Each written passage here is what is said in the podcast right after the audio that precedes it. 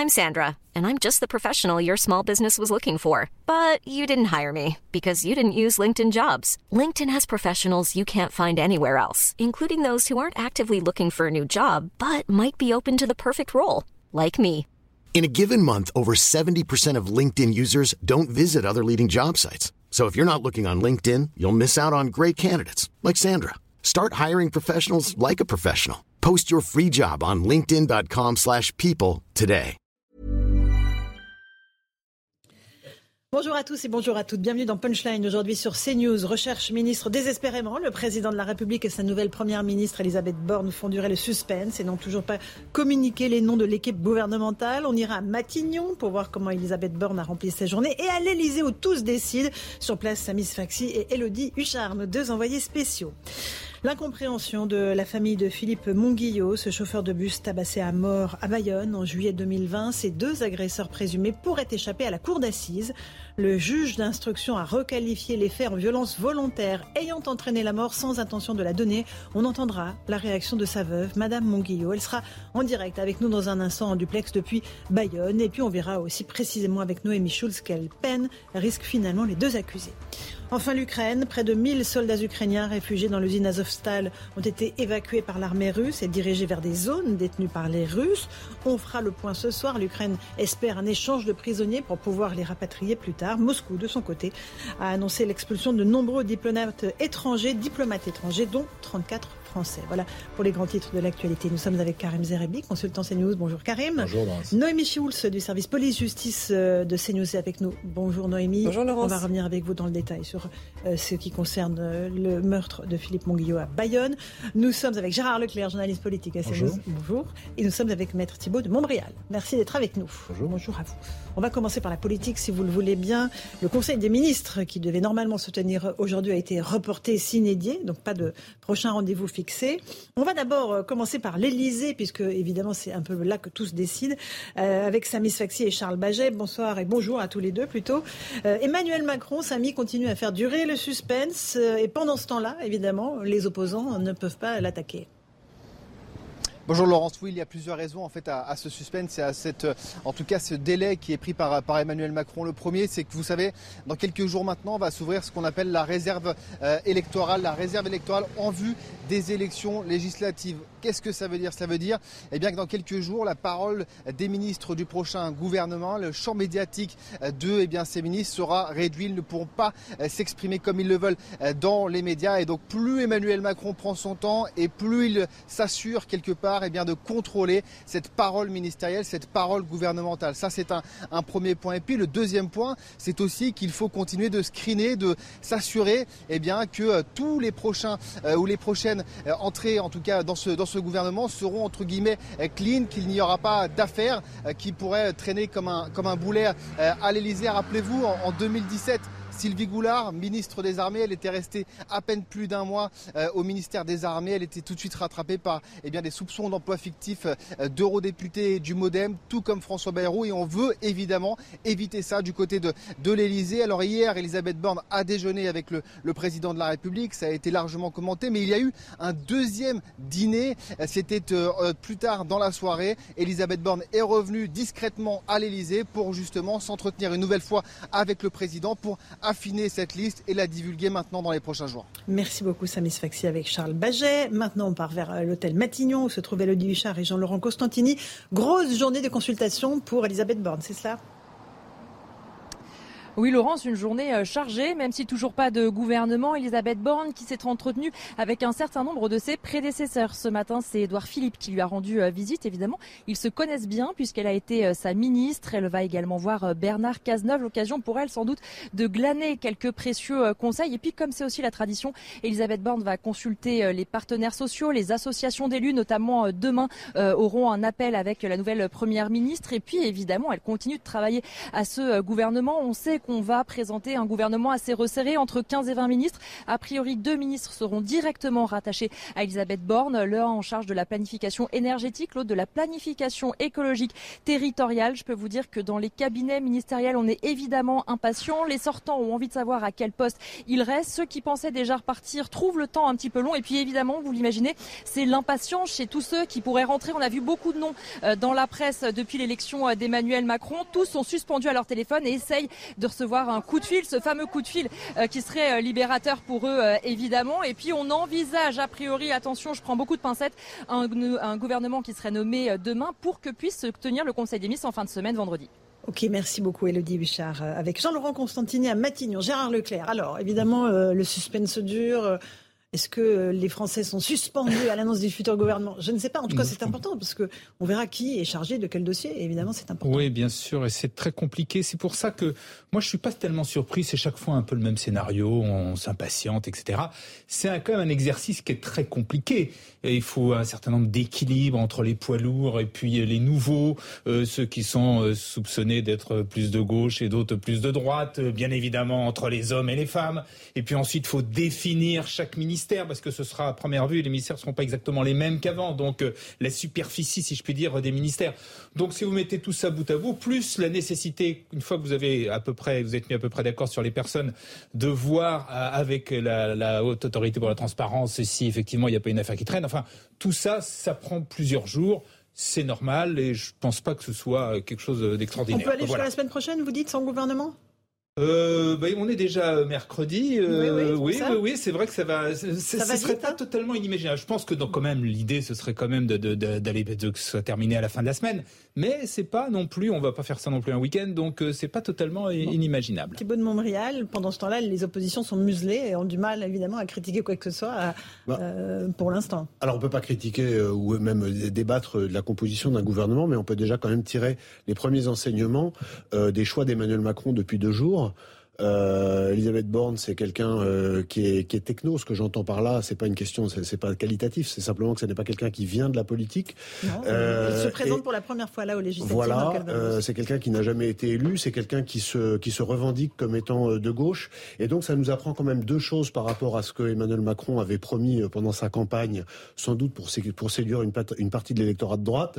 C'est que contrairement à ce qu'il a dit, rien n'allait changer dans sa manière de gouverner, puisqu'en s'assurant la présence d'une techno qui n'a pas la légitimité du suffrage universel, on sait d'ores et déjà que le Premier ministre n'aura pas la personnalité nécessaire pour parler euh, avec force au président de la République. Et puis il a fait un choix qui est un choix à mon avis fort dans la perspective déjà euh, des élections législatives, c'est de choisir quelqu'un qui est à gauche, qui a notamment euh, porté la, sortie du nucléaire, etc., etc. Donc ce sont déjà des choix, et ce sont des choix évidemment qui doivent faire réfléchir les, électeurs de droite qui ont voté pour Emmanuel Macron dès le premier tour, je veux dire, en pensant que les choses allaient changer, parce que là non seulement les choses ne changent pas, mais un Attendez, la composition du bah, gouvernement, vous, aurez des bonnes surprises. Non mais d'accord, mais vous avez le Premier ministre. Qu'après, il y a des gens qui se rallient, ça c'est la vie. Mais sur les grandes orientations, on a déjà, c'est pour ça que je vous dis, il y a déjà mm. de, vrais enseignements depuis deux jours. Est-ce que sur l'intérieur, euh, vous êtes euh, proche des policiers, euh, Linda Kebab, que j'ai interviewé ce matin, disait c'est quasiment sûr que Gérald Darmanin sera reconduit dans ses fonctions. Bah, vous savez, moi c'est ce que j'entends, mais il faut être très modeste mm. parce qu'avec Emmanuel Macron, on a bien compris qu'il y en a qu'un qui sait, c'est lui. Éventuellement, Colère, son secrétaire général, mais ça fait cinq ans que c'est ceux-là qui décident tous les deux, donc il n'y a pas tellement de, raisons que ça change. Karim Zerebi, sur les équilibres là qu'il faut former euh, euh, pour ce gouvernement. Déjà sur le fonctionnement, on voit bien qu'avec nos deux envoyés spéciaux, d'un côté, on a le président de la République à l'Élysée qui va gérer le casting du futur gouvernement. Et de l'autre côté, on a la première ministre Elisabeth Borne qui, elle, a souci euh, de prendre ses marques en consultant ses prédécesseurs. Ce qui n'est quand même pas la même chose. On voit bien qu'elle, c'est s'installer dans la fonction et le président constituer le gouvernement. Alors qu'habituellement, on a quand même un jeu d'équilibre plus fort. Quand on a un Premier ministre qui a une dimension politique certaine, donc euh, il a aussi un pouvoir de décision avec le président de la République pour la composition du gouvernement. On a le sentiment que là, la répartition est plutôt claire. Ensuite, sur les équilibres. En fait, le président de la République doit concilier le temps court, les législatives, et le moyen terme, les réformes à mener. Les législatives, parce que ce euh, casting-là doit aussi euh, enfoncer un coin face à cette union de la gauche, donc il doit envoyer un signal euh, consistant à dire ben, peut-être qu'il a débauché Jadot, on ne sait pas, hein, donc on va peut-être entendre des choses. Donc en gros, que je, je, je, je tape dans cette union de la gauche en indiquant que tout le monde n'est pas d'accord et certains me rejoignent. Et puis de l'autre côté, il y a le moyen terme, parce qu'il va falloir construire les, les, réformes qu'il a promises et sur lesquelles il s'est engagé. Et là, il va falloir des gens de caractère qui puissent fonctionner ensemble. Il ne faut pas que ce soit le berge espagnol. Il faut qu'il y ait de la cohérence, même s'il est en même temps de, qui est capable de concilier quand même des fois euh, la carpe et le lapin, euh, comme il dit euh, pour les autres. Donc je pense que quand même, il va avoir le souci de la cohérence. Et puis une première ministre qui, qui n'est pas très puissante en matière d'autorité. Elle a été ministre. non, mais c'est c'est compliqué un gouvernement. Déjà pour quelqu'un qui a de la stature et qui a du poids politique. On avait vu Dominique de Villepin, on avait vu euh, euh Raffarin, des gens qui avaient quand même de la, de la bouteille, qui avaient été élus. Euh, et là, c'est vrai qu'Elisabeth Borne va avoir fort à faire parce que si elle a des personnalités, des fortes têtes, ben, il va falloir gérer cette équipe. Un tout petit mot, Gérard Leclerc, sur les partenaires sociaux. Elle les connaît bien. Elle a négocié à de nombreuses reprises en tant que ministre du Travail, ministre des Transports avec eux. Ils ont déjà fait une lettre hein, en demandant d'arrêter la réforme des retraites, etc il va falloir dialoguer. Elle a placé son euh, mandat, si on peut dire ainsi, euh, sous le sceau du dialogue social. Oui, absolument, avec la double image de quelqu'un qui est qui est ouverte à la discussion, à la concertation. Elle a été présidente de la RATP. Euh, c'est déjà, je peux vous dire, un certain passeport pour, gérer les syndicats, etc. donc ouverte à la discussion, mais en même temps très dur. C'est ce qu'ils disent tous. Hein. C'est-à-dire que voilà, effectivement, on, discute avec elle, mais c'est pas parce qu'on discute qu'on obtient satisfaction. Donc voilà, là, ce, double visage, ce double, double visage, et euh, en même temps une série de questions. Il y a beaucoup de, de, questions sociales. Effectivement, il y a les retraites, il y a bien évidemment le pouvoir d'achat qui va arriver euh, très vite, mais il y a aussi euh, l'une des l'une des missions que lui a donné le président, c'est le plein emploi à la, fin du quinquennat, et donc ça veut dire qu'il faut aussi s'y atteler tout de suite. Et les questions peut-être de sécurité, on sur la table à un moment un autre, Thibault de Montbrial? Oui, moi je pense que sur, il reste 25 jours avant le premier tour des législatives. Sur ces 25 jours, il y a, il y a deux ponts euh, mmh. calendaires.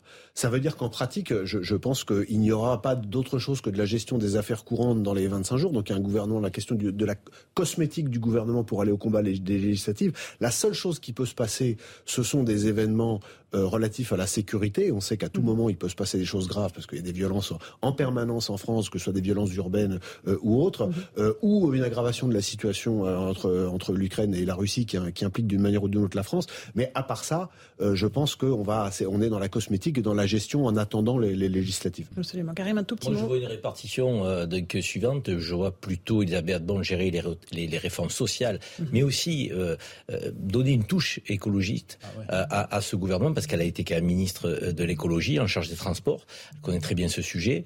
Euh, et puis de l'autre côté, plutôt du régalien qui sera sous l'autorité du président de la République avec potentiellement un Gérald Darmanin déjà en place, apprécié des fonctionnaires de police, reconnu quand même par nos compatriotes comme étant quelqu'un qui euh, ne fait pas preuve de faiblesse sur les questions d'autorité.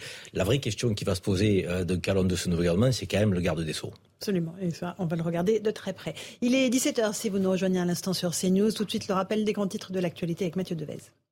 «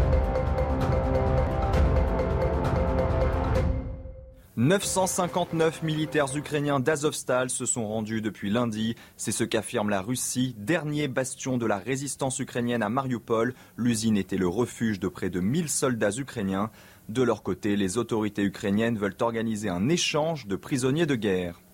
Idrissa Gueye, convoqué par la Fédération française de football, le milieu de terrain sénégalais du Paris Saint-Germain avait refusé de jouer avec un maillot floqué aux couleurs arc-en-ciel en soutien à la communauté LGBT. C'était dans le cadre de la journée mondiale de lutte contre l'homophobie. Le joueur parisien devra donner des explications à la Fédération française de football, pas vraiment convaincu par les raisons personnelles invoquées. Le contrôle technique pour les deux roues devra être mis en place d'ici au 1er octobre 2022. Le Conseil d'État a refusé un nouveau report de l'entrée en vigueur du contrôle technique des deux roues de plus de 125 cm3. Le gouvernement avait décidé l'an dernier par décret de reporter cette obligation à 2023.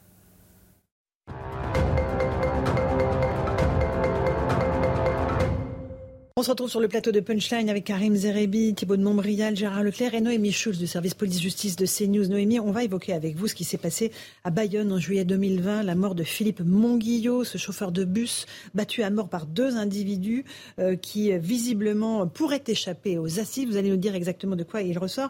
Euh, on, va avoir Madame Monguillot, Véronique Monguillot, dans quelques instants en direct, elle va nous donner sa réaction. Euh, qu'est-ce que cela veut dire exactement, cette requalification que le juge d'instruction a exigée pour euh, ces deux individus? Ça veut dire que le juge qui est en charge de l'enquête depuis maintenant deux ans demande le renvoi de ces deux suspects euh, pour violence volontaire ayant entraîné la mort sans intention de la donner. Et ce, alors que le parquet de Bayonne avait demandé un renvoi devant les assises pour homicide euh, volontaire aggravé. Ça signifie que le juge, qui depuis deux ans, encore une fois, mène les investigations, c'est-à-dire qu'il a entendu les suspects, il a entendu leurs avocats, euh, il a entendu les témoins, il a consulté les images de vidéosurveillance, il a consulté aussi des différents experts, et que euh, à l'issue de ces deux années d'investigation, il estime que les deux jeunes hommes de 24 ans n'avaient pas l'intention de tuer Philippe euh, quand ils l'ont frappé. Cette version, c'est celle défendue hein, par les, suspects et leurs avocats depuis le début. La défense qui dit que Philippe Monguillot est mort parce qu'il a fait une mauvaise chute cette chute avait été causée par un coup de poing, mais que le décès n'était pas recherché. C'est ce que disent les suspects. D'accord. Qu'est-ce que ça va changer concrètement, cette décision? Alors d'abord, on va préciser une chose. D'emblée, c'est que le parquet de Bayonne a immédiatement fait, appel. de cette décision. Euh, ça veut dire que dans un délai de quatre mois, la Chambre de l'instruction va se pencher sur, sur cette affaire et pourra soit confirmer la décision du juge d'instruction, soit l'infirmer et dire au contraire, on renvoie pour euh, homicide volontaire. Si cette décision, elle était confirmée, ça aurait plusieurs conséquences. D'abord, la peine encourue n'est pas la même. Pour violence volontaire ayant entraîné la mort sans intention de la donner, la peine encourue, elle est normalement de 15 ans. Elle monte à 20 ans quand la victime est une personne chargée d'une mission de service public. C'était le cas en l'espèce puisque Philippe Monguillot était conducteur de bus. Donc là, les deux jeunes encourraient 20 ans de prison. Évidemment beaucoup moins que pour l'homicide volontaire aggravé, où là, ils encouraient la perpétuité. L'autre conséquence euh, qui est de taille de cette décision, c'est que euh, les suspects seraient renvoyés devant euh, une, cour, criminelle, et non pas une hein. cour d'assises. Mmh. une cour d'assises, ça veut dire que vous êtes juré, jugé par un jury populaire et trois magistrats. Qu'est-ce que c'est que les cours criminelles? Vous savez, c'est cette nouvelle juridiction qui a été créée, qui est en cours d'expérimentation dans un certain nombre de départements, dont le département dont, dont dépend cette affaire. Euh, c'était pour désengorger les cours d'assises. On sait qu'il y a des délais très longs. Et c'est pour les crimes passibles de 15 à 20 ans de prison. On n'est plus jugé effectivement par... Euh, des euh, citoyens par le peuple français, mais par cinq magistrats professionnels. Et enfin, le dernier point qui change, c'est que si cette décision est validée, la question de l'intention homicide ne pourra même pas être débattue au cours du procès. Et c'est ça qui émeut notamment la famille de Philippe Monguillot. Alors justement, on est en direct avec Véronique Monguillot. Bonjour madame, j'espère que vous nous recevez bien. Vous êtes à Bayonne. Euh, merci à Jérôme Rampenou qui est à vos côtés. Comment est-ce que vous ressentez, comment vous vivez cette décision du juge de requalifier euh, les faits? Euh, tout d'abord, bonjour à tous sur le plateau. c'est un coup de tonnerre. Coup de tonnerre que j'ai su hier soir. Je n'ai pas percuté, hein, bien évidemment. Mes filles n'ont pas percuté de suite non plus. On en a pris conscience ce matin. Donc ouais, c'est un coup de tonnerre parce qu'on s'attendait vraiment pas à ça et on a jusqu'à hier on y croyait et puis euh, finalement euh, on n'y croit plus. Voilà. Ça change beaucoup pour vous. Au, départ, c'était homicide volontaire aggravé. Là, c'est violence volontaire ayant entraîné la mort sans intention de la donner. Ça, c'est ça qui vous choque? Oui, complètement, parce que les peines de prison, voilà, ne sont pas les mêmes. Euh, mon mari, ben, enfin, il a été, pour moi aujourd'hui, c'est, enfin, je, excusez-moi, mais j'ai du mal à parler aujourd'hui. Euh, j'ai l'impression qu'on le considère comme un déchet en fait, quoi. je vais, je essayer de parler, mais c'est pas facile du tout. Et voilà, ils vont être jugés euh, à minima. Voilà, pour nous, ils vont être, jugés à minima, alors que pour nous, pour euh, pour tout le monde, pour les personnes qui ont été choquées, pour la France entière, hein, ça a même dépassé les frontières, ça reste un meurtre. Voilà. Vous avez l'impression que c'est une gifle qu'on vous assène aujourd'hui euh, après la mort de votre mari? C'est bien plus qu'une gifle, c'est un énorme coup de poing. Évidemment, ça, génère beaucoup, beaucoup d'émotions. Euh, est-ce que, avec votre famille, euh, vous demandez spécifiquement avec vos avocats, vous intentez une nouvelle action ou pas? Alors bon, il y a un appel qui s'est fait, le parquet a fait appel de suite. Après, je je sais trop rien pour la suite. Je suis tellement euh, bouleversée aujourd'hui, je suis tellement meurtrie, je suis tellement euh, je suis sur une autre planète que je me pose même plus de questions en fait et, euh, et je laisse filer les heures, je laisse filer la journée et, et je verrai demain. Enfin, je, je, comprends, je comprends rien, je comprends pas qu'on puisse requalifier. C'est fait, je comprends pas. Vous avez l'impression qu'on bafoue votre souffrance, le calvaire de votre mari, euh, au nom d'une nouvelle législation? Excusez-moi, je n'ai pas bien compris la question. Est-ce que vous avez le sentiment qu'on bafoue votre douleur et, le calvaire qu'a vécu aussi votre mari lorsqu'il s'est fait agresser au nom d'une nouvelle législation qui fait que ben voilà, ils seront jugés devant une cour criminelle plutôt qu'une cour d'assises? Ah oui, complètement. De toute manière, mon époux, il a été oublié depuis longtemps. Euh, c'est l'impression que j'ai, hein, bien évidemment, même. Euh, voilà, et il, pour nous, il est bafoué. Comme je vous ai dit tout à l'heure, on a l'impression que c'est un déchet, que c'est rien. Bon, mais voilà, ils vont être jugés euh, dans une cour criminelle, hein, sans juré. Pourtant, pourquoi on sort un juré, quoi? Pourquoi on empêche les débats? Pourquoi? C'est pas normal. C'est un, c'est un meurtre. Ça restera enfin dans ma tête, c'est dans la tête de beaucoup de personnes, tout ce qui s'est passé, le, dossier d'instruction qui est quand même, moi je l'ai suivi pendant euh, pendant ces deux ans, pendant un an et demi, je l'ai suivi, je l'ai suivi de près, je suis au courant de tout, mais il y a un dossier d'instruction qui est béton, qui est ficelé, qui est béton, qui montre, qui démontre par A plus Z que c'est un meurtre aggravé. Donc euh, donc on est bafoué, mon époux a été bafoué, on est bafoué nous aussi, les quatre nanas quoi, enfin. Euh, mais non. C'est-à-dire vous et les trois filles, euh, évidemment, de, Philippe. Euh, je comprends évidemment votre, votre douleur et votre émotion. Euh, pour vous, les deux prévenus avaient l'intention de tuer votre mari? C'est indéniable pour vous? Complètement. Pour moi, c'est indéniable. Je vais vous dire pourquoi. Je vais être très clair là-dessus. Euh, vous savez, quand on donne des coups de pied d'une extrême violence, je ne sais pas si vous vous rappelez, madame, mais le 6 juillet 2020, le, le procureur de la République de Bayonne a fait une conférence de presse en disant extrême violence. Effectivement, extrême violence. Et surtout à la tête. La tête, c'est le moteur. C'est notre moteur. Sans notre moteur, on ne peut rien faire, on ne peut pas avancer. Les coups ont été ciblés. Donc il y a eu un acharnement euh, après nous, moi je peux vous le confirmer parce que ce que j'ai vu à l'hôpital, c'est bien un acharnement. Mon époux a eu quand même le brin, un brin de lucidité, je sais pas comment je peux dire, de se relever pour aller dans son bus, pour se protéger.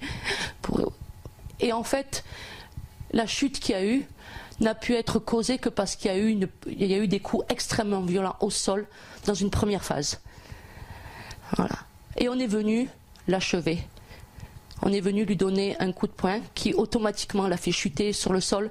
La conséquence que, des coups de pied qu'il a, qu'il eu dans la tête au sol, il n'a pas pu se défendre, il n'a rien pu faire et il n'a pas pu réagir à ce dernier coup de poing qui l'a fait lourdement chuter. Donc l'intention de tuer pour moi elle est là.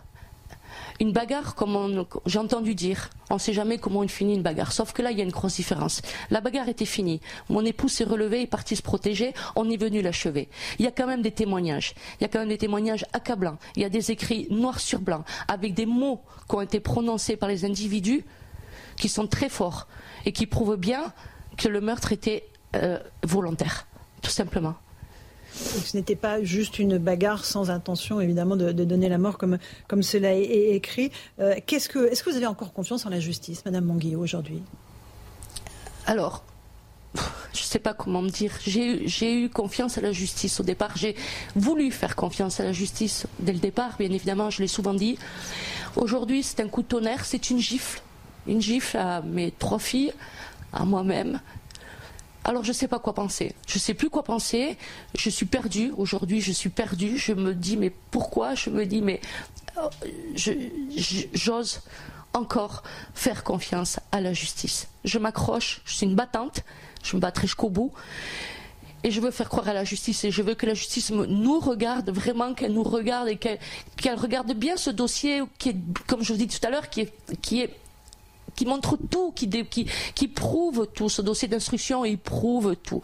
Donc, je veux qu'on se, qu'on se penche là-dessus, qu'on nous regarde à nous quatre et qu'on se dise oui, effectivement, c'est tout. Vous avez réussi depuis euh, ces mois qui sont passés à, vous reconstruire, vous et vos filles. Et est-ce que cette décision va stopper cette reconstruction? Alors, dans, notre tête, avec mes enfants et mes filles, on ne peut pas se reconstruire pour l'instant. Tant que le procès n'est pas passé, tant qu'on ne nous laisse pas respirer à nouveau, tant, qu'on ne nous laisse pas souffler, on ne peut pas se reconstruire. Euh, on survit, on ne vit plus, on survit. Tout ce qu'on fait au quotidien, c'est machinal. Voilà, on le sait, comme tout le monde, c'est machinal. Quand on sourit, ce n'est plus le sourire d'il y a deux ans c'est plus la même chose. Tout a été chamboulé, tout a été détruit, tout a été. Euh, c'est euh, la fin du monde dans notre maison, vous voyez. Et euh, on ne peut pas reconstruire. Alors moi, j'ai toujours dit, les seuls, la seule qui peut me redonner un, semblant de sourire, c'est la justice. Pour l'instant, je ne l'ai plus. Est-ce que vous savez si les deux accusés ont, émis des regrets au cours des, auditions, des, interrogatoires qu'ils ont eu à mener? Alors, je ne suis pas sûre. Il me semble, peut-être, je, parle bien vraiment au conditionnel, peut-être un des deux. Par contre, par contre, quelque chose de très grave. Il y a un des individus qui m'a quand même pardon, accusé de meurtrière. Il a été dit par cet individu que c'est moi qui avais tué mon époux parce que j'avais demandé à ce qu'il soit débranché. Je vous laisse imaginer le choc. Votre mari avait fait une période de coma après son agression. Il faut l'expliquer à nos téléspectateurs, évidemment. Tout à fait. Oui, mon, mon époux est resté cinq jours dans le coma. Seulement, ce qu'il faut savoir, c'est que le soir même, quand on a été reçu par les neurologues à l'hôpital, ils nous ont fait comprendre que c'était la fin. Ils ont tenté, mais c'est la fin. Ils nous l'ont fait comprendre, mais avec leurs mots de professionnels. Ils nous ont accompagnés. Et en fait, ils l'ont laissé brancher pour nous préparer à le débrancher. Tout simplement. Il n'y avait plus rien à faire dès le départ, madame. Dès le départ. Et ça, ce qu'elle dit, ce prévenu, évidemment, c'est rajouter de l'horreur à l'horreur. C'est rajouter de l'horreur à l'horreur parce que, vous savez, moi, j'ai toujours dit aux médecins, j'ai dit à tous les neurologues, envoyez-le n'importe où en France, même à, l'étranger, même aux États-Unis, envoyez-le n'importe où pour le sauver, pour qu'il reste avec nous. Et ils m'ont dit qu'ils ne pouvaient pas, qu'il n'y avait rien à faire nulle part. Ils ont été très corrects avec nous, vraiment très incroyable, personnel hospitalier incroyable, en neurologie. Et euh, tous les jours on y a été, tous les jours on a espéré, mais j'ai posé des questions. Est-ce qu'il m'entend?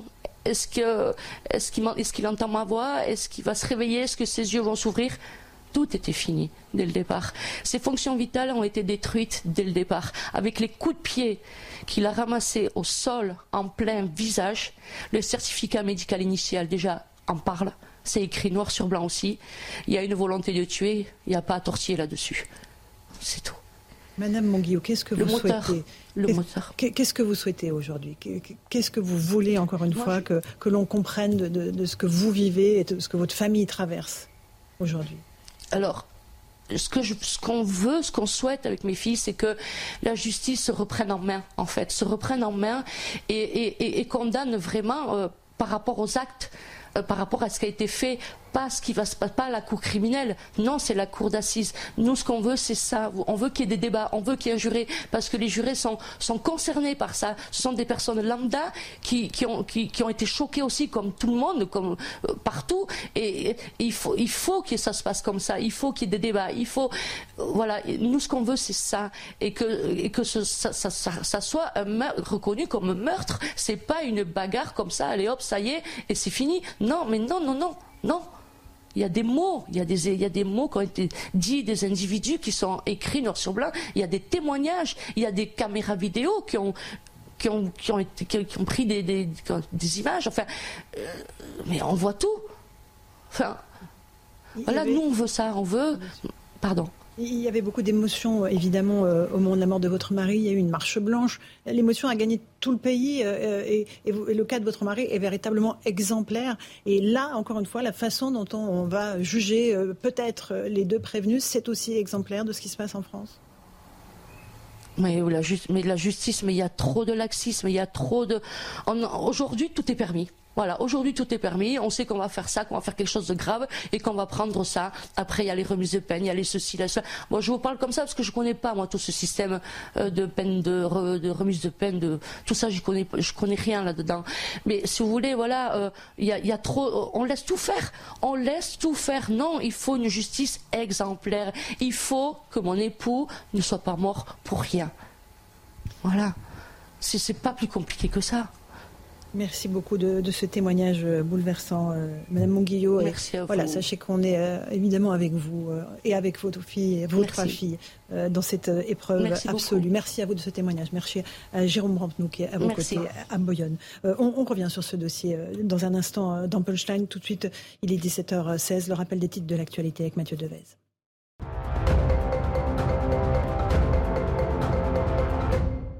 La Russie expulse 34 diplomates français, une mesure en représailles aux expulsions en avril par la France de 41 Russes. Dans la foulée de l'offensive en Ukraine, les diplomates français doivent quitter la Russie d'ici deux semaines, une escalade que Paris condamne fermement, estimant que cette décision ne repose sur aucun fondement légitime. Anne Hidalgo veut transformer le périphérique parisien en ceinture verte à l'horizon 2030. La maire de Paris promet de végétaliser 10 hectares du périphérique et d'y planter 70 000 arbres en réduisant le nombre de voies de circulation. En Gironde, la préfecture déconseille la baignade. Trois personnes sont mortes noyées depuis dimanche sur le littoral, tandis qu'un baigneur est toujours porté disparu. Selon les autorités, les conditions de baignade sont particulièrement dangereuses sur les plages du département, avec notamment des vagues et de forts courants.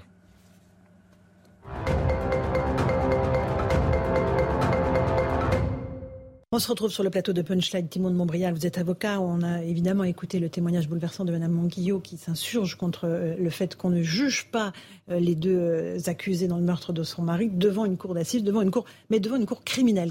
Vous comprenez son émotion et sa colère? Bah, je la comprends d'autant plus que moi j'ai consacré mon exercice professionnel à l'accompagnement d'une part des, policiers, vous en parliez tout à l'heure, mais aussi des, victimes de, crimes et de, délits graves.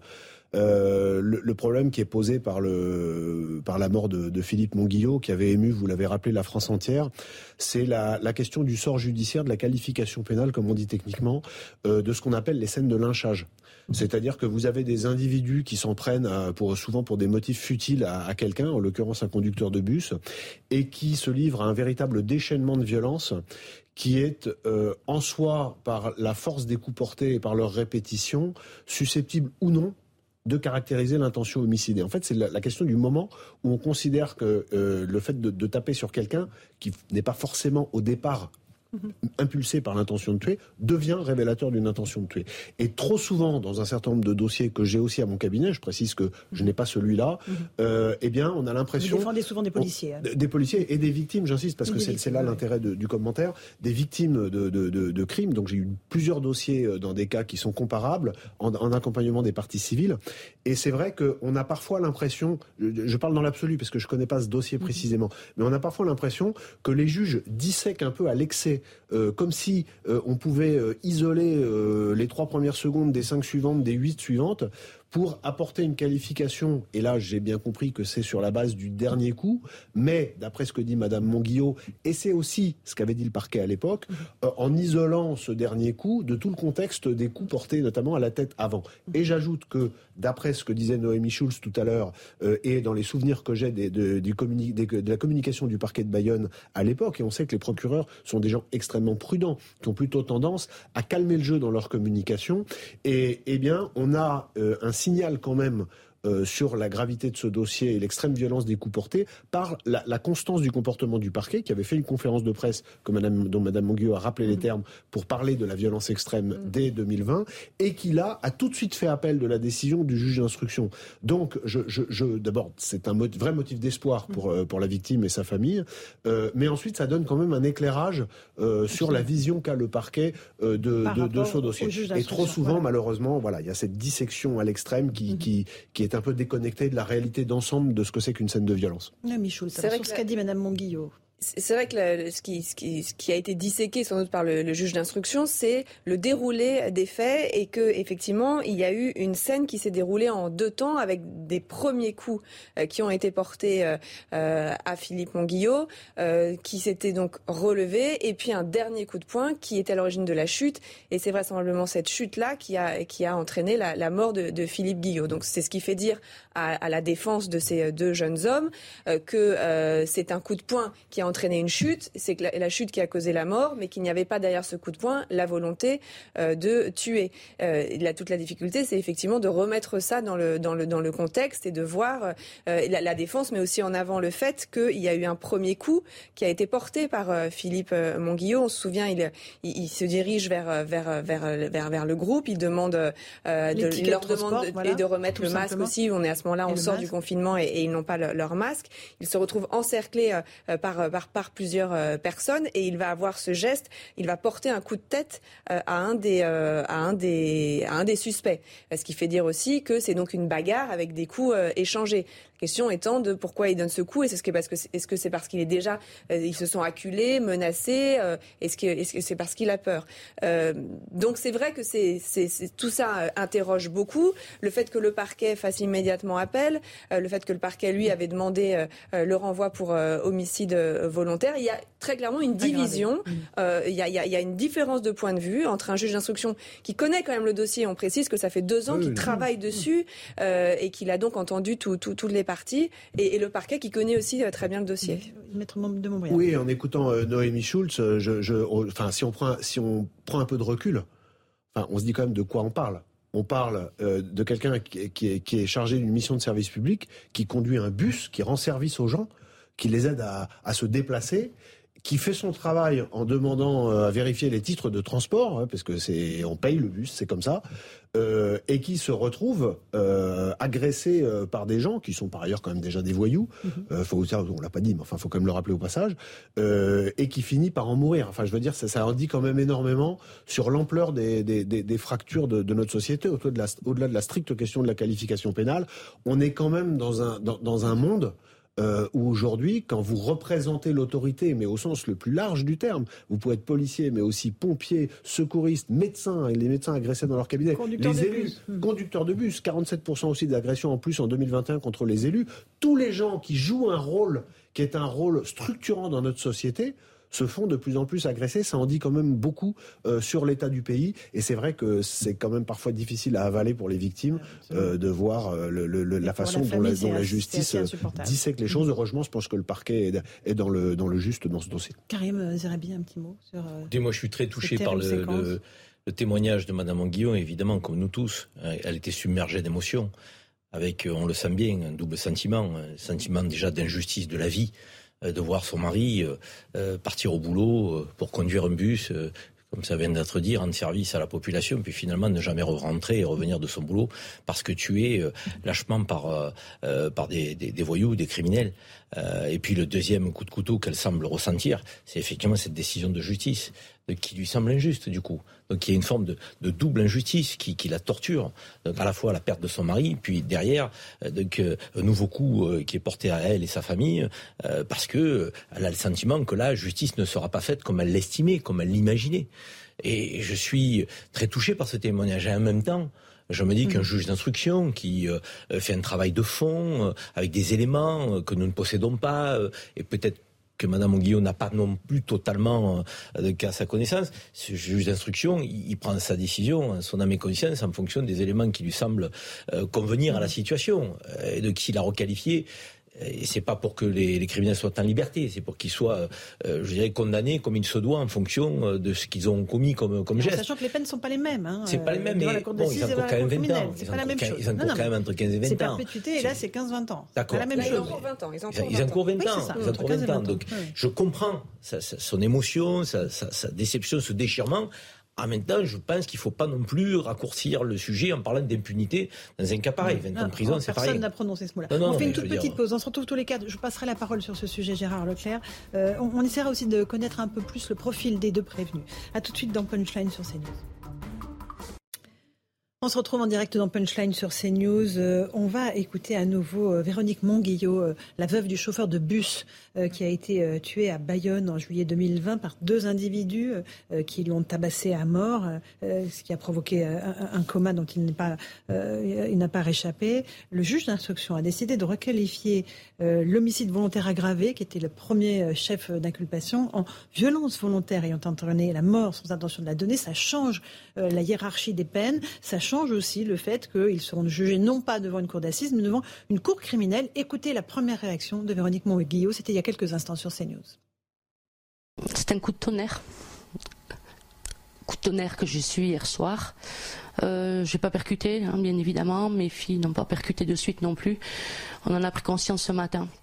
Donc ouais, c'est un coup de tonnerre parce qu'on s'attendait vraiment pas à ça et on a jusqu'- jusqu'à hier on y croyait et puis euh, finalement euh, on n'y croit plus. J'ai eu confiance à la justice au départ. J'ai voulu faire confiance à la justice dès le départ, bien évidemment, je l'ai souvent dit. Aujourd'hui, c'est un coup de tonnerre, c'est une gifle. Une gifle à mes trois filles, à moi-même. alors je ne sais pas quoi penser. Je ne sais plus quoi penser. Je suis perdue. Aujourd'hui, je suis perdue. Je me dis mais pourquoi? Je me dis mais euh, j'ose encore faire confiance à la justice. Je m'accroche. Je suis une battante. Je me battrai jusqu'au bout. Et je veux faire croire à la justice et je veux que la justice nous regarde vraiment, qu'elle nous regarde et qu'elle regarde bien ce dossier qui est, comme je vous dis tout à l'heure, qui est, qui est, qui montre tout. Voilà pour ce témoignage recueilli par Jérôme Randenou. On va juste écouter le secrétaire national du syndicat de police Alliance sur ce cas précis, puis je vous repasse la parole. Lorsqu'on est à deux personnes euh, sur une personne, à le frapper, euh, le frapper et encore le frapper et toujours le frapper, le laissant agonisant, agoniser sur un trottoir, de là à dire que on ne voulait pas sa mort, eh écoutez, c'est la position du juge. Mais l'avantage d'une cour d'assises, lorsqu'il y a un mort, lors de circonstances telles qu'elles sont, en tout cas, c'est de faire en sorte qu'il y ait un jury populaire. Et le jury populaire, bien souvent, ce sont souvent des mêmes personnes qui peuvent également être victimes, ou qui connaissent ce que c'est que la vie en société. Aujourd'hui, euh, lorsque vous avez une affaire comme celle-ci, qui a choqué l'ensemble de la population, en tout cas la majeure partie, eh bien, effectivement, euh, la cour d'assises aurait été, selon nous en tout cas, indispensable. Voilà pour ce policier Gérard Leclerc. Euh, on, voit bien euh, l'émotion de la famille, le travail de la justice d'autre part. Et c'est vrai que parfois, il y a un, fossé immense entre les deux. Oui, c'est le mot qu'on puisse dire. On comprend bien évidemment, non seulement on comprend, mais on partage la, douleur, l'émotion, la colère, la révolte même de, euh, de l'épouse. je partage également tout ce qui a été dit sur ce climat général de ce climat de violence, notamment chez les jeunes, et qui, touche en particulier les gens des services publics, ce qui, ce qui paraît quand même aberrant, mhm. parce que par définition, les services publics sont des gens qui sont au service du public. Le vrai problème, c'est qu'on n'a pas tous les éléments du dossier. Moi, je veux bien accabler le juge, mais, euh, comme l'a dit tout à fait euh, justement euh, Naomi Schulz, lui a entendu les témoins, lui a vu les vidéos, lui a entendu des experts. Alors, je dis surtout pas qu'il a raison, je n'en sais rien. Mais je dis simplement que c'est de ce fait-là, c'est compliqué pour nous. Je m'interroge quand même sur une chose, c'est un petit peu, mais oui, ça, recoupe ce problème. C'est celui justement du juge d'instruction. Est-ce que dans une affaire comme ça, il est normal que ce soit un seul juge qui décide, qui prenne cette décision? Alors je crois, je crois, alors là je suis pas un immense spécialiste, mais je parle sous contrôle. Le juge d'instruction, si j'ai bien compris, c'est un petit peu, c'est quelque chose qui est un petit peu particulier à la France. Il y a beaucoup de pays où ça se passe pas comme ça. Est-ce que c'est la bonne, est-ce que c'est le, bon, le bon processus, le, bon système? Est-ce qu'il faudrait pas mieux, en, particulier dans des affaires comme ça où on sait qu'elles mm. sont extrêmement sensibles, où c'est qui est je sais pas, qu'il y ait par exemple deux juges qui soient sur cette affaire, qui est, enfin, que le juge soit pas tout seul. Voilà la solitude du juge d'instruction. Et ensuite les décisions. voilà, c'est pas la première fois ça, mm. mais c'est une affaire supplémentaire qui, me semble-t-il, pose ce sujet. Euh, Noémie Schulz, quelques précisions. Alors c'est vrai qu'il arrive que sur les affaires un complexe, il y ait deux juges d'instruction qui soient saisis. Là, euh, d'après mes informations, il n'y en avait qu'un seul. Ce qui est important de préciser, c'est que maintenant, ça va donc passer devant la chambre de l'instruction et que là, il y aura une pluralité de, magistrats. Ce sont trois magistrats qui vont se, pencher et, rendre une décision. Donc, on sera plus sur la décision d'un juge unique. Et je voulais juste réagir rapidement à ce que disait euh, le, policier du syndicat Alliance en disant, euh, au regard de l'émotion que ça avait suscité, on aurait imaginé un procès devant la cour d'assises.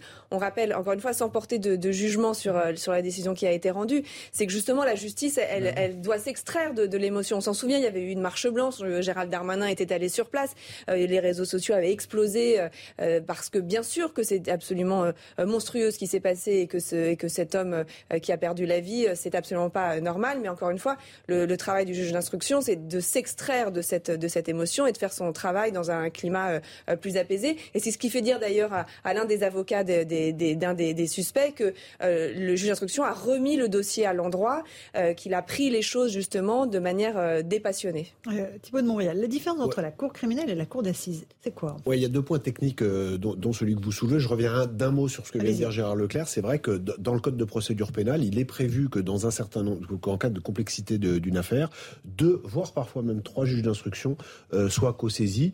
donc là, je ne sais pas si c'était le cas, mais en tout cas, c'est quelque chose qui est possible. Maintenant, pour répondre à, votre question, mmh. c'est qu'il faut comprendre que dans les les affaires criminelles, qui sont les affaires les plus graves, il y a euh, deux, euh, il, y a, deux grands intérêts euh, qui s'opposent. Mhm. Le premier, c'est de faire juger les faits dans un temps raisonnable de proximité euh, avec leur occurrence. C'est-à-dire que les procès n'aient pas lieu des années et des années et des années après. On entend toujours les gens dire ah oui, mais c'était il y a 8 ans, il y a 9 ans, etc.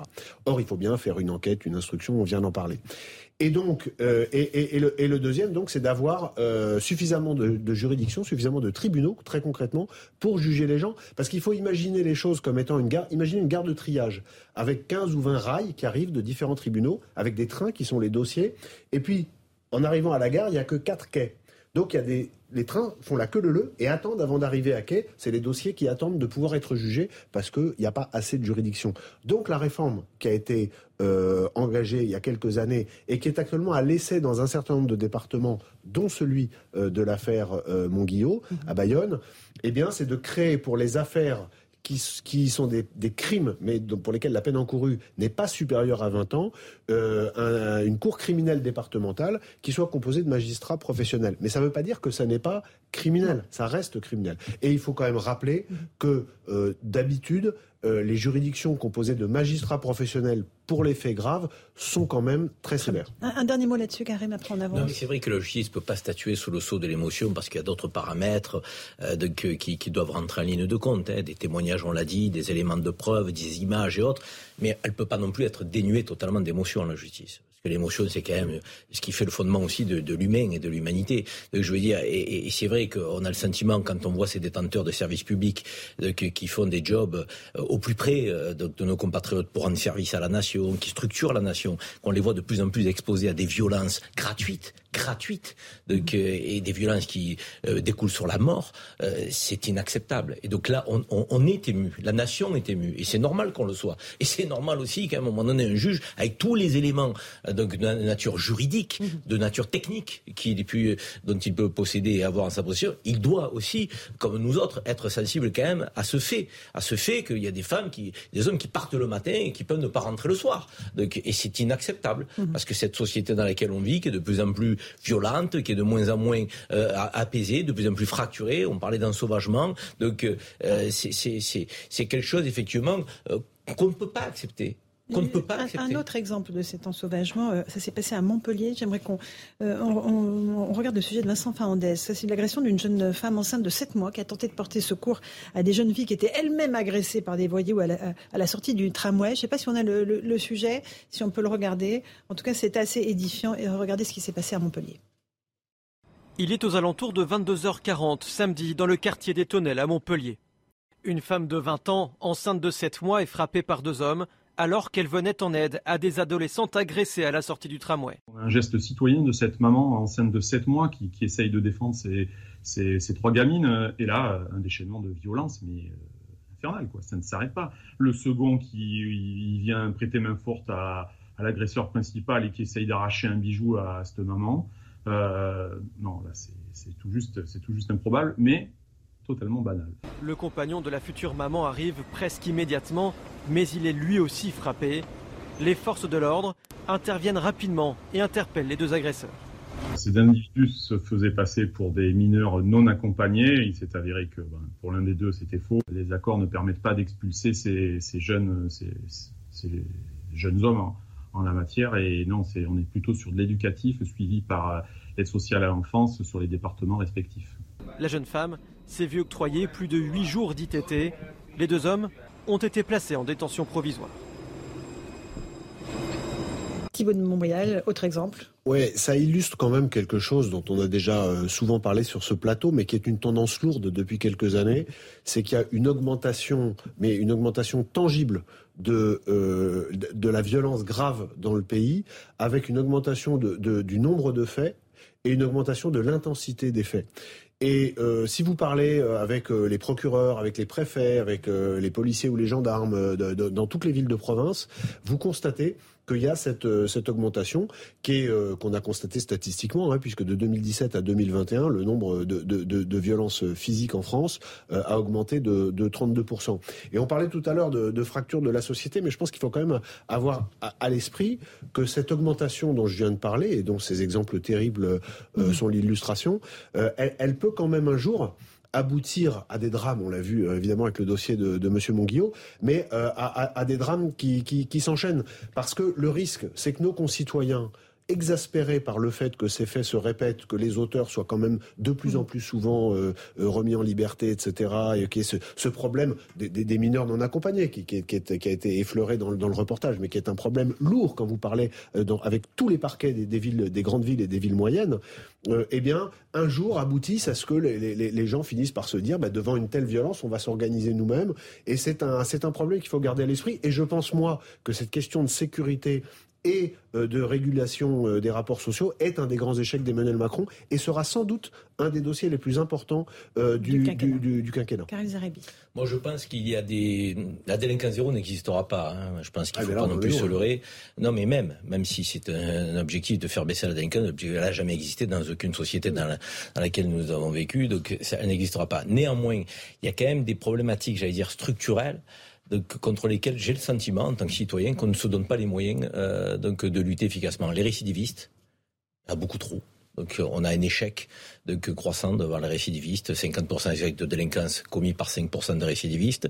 Donc, et, euh, j'allais dire ces mineurs, alors ces mineurs isolés euh, sans papier, mais ces mineurs tout court, donc délinquants, où je trouve que nous n'avons pas, nous ne sommes pas dotés de structures fermées, fermées éducative digne de ce nom, donc avec euh, un côté militaire, euh, j'ose le dire sans aucun tabou, euh, donc pour les remettre sur le droit chemin.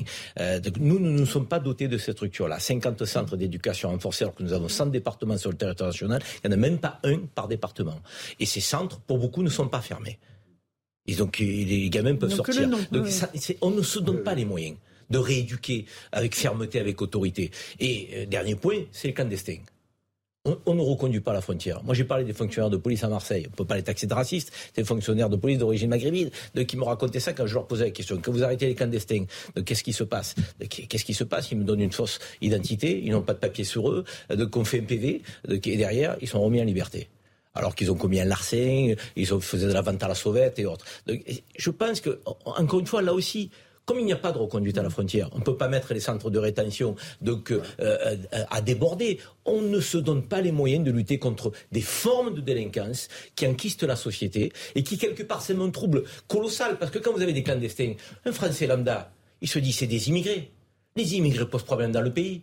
Or, la majorité d'immigrés travaillent, payent des taxes, respectent les lois de la République, posent aucun problème, mm. ceux qui sont en situation légale. Donc, mais ils vont payer pour ceux qui ne le sont pas, parce qu'on ne sommes pas le moyen de leur, de leur envoyer. Donc il va falloir qu'à un moment donné, dans cette société française dans laquelle nous vivons, nous, nous sachions taper juste là où il faut pour régler les problèmes, pour éviter les amalgames faciles, les raccourcis détestables qui fracturent la société d'autant plus. Et comme on ne se donne pas les moyens de lutter mm. contre les mots MAUX, mais quelque part on génère une forme de confusion, de trouble total. Il va falloir à un moment donné que ce nouveau gouvernement gouvernement qui va être nommé, on parlait de garde des Sceaux tout à l'heure, se donne les moyens. Ah, en un mot, euh, Gérard Leclerc oui, pour euh, oui en deux.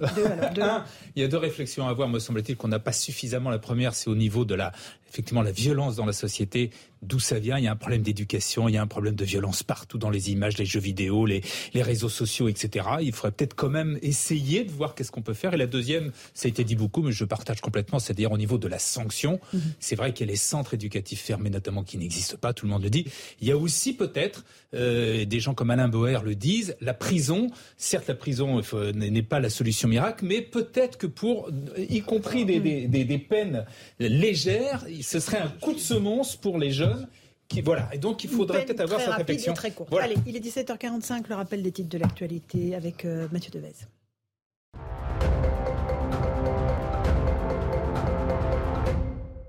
À Villejuif, dans le Val-de-Marne, un policier victime d'un violent coup de tête lors d'un contrôle. Les faits se sont produits lundi soir lors d'une intervention contre le trafic de drogue. L'homme a refusé d'obtempérer et a asséné un violent coup de tête à l'un des agents. Après avoir pris la fuite, l'individu a finalement été interpellé. Âgé de 26 ans, il a été déféré en comparution immédiate pour violence sur personne dépositaire de l'autorité publique. Idriss Gueye, convoqué par la Fédération française de football, le milieu de terrain sénégalais du Paris Saint-Germain avait refusé de jouer avec un maillot floqué aux couleurs arc-en-ciel en soutien à la communauté LGBT. C'était dans le cadre de la journée mondiale de lutte contre l'homophobie. Le joueur parisien devra donner des explications à la Fédération française de football, pas vraiment convaincu par les raisons personnelles invoquées. Une vague de chaleur touche la France qui s'apprête à battre de nouveaux records pour un mois de mai jusqu'à 34 degrés aujourd'hui dans le sud-ouest, notamment à Bordeaux. Mais dans les prochains jours, Météo France annonce une dégradation orageuse, notamment dans l'ouest du pays.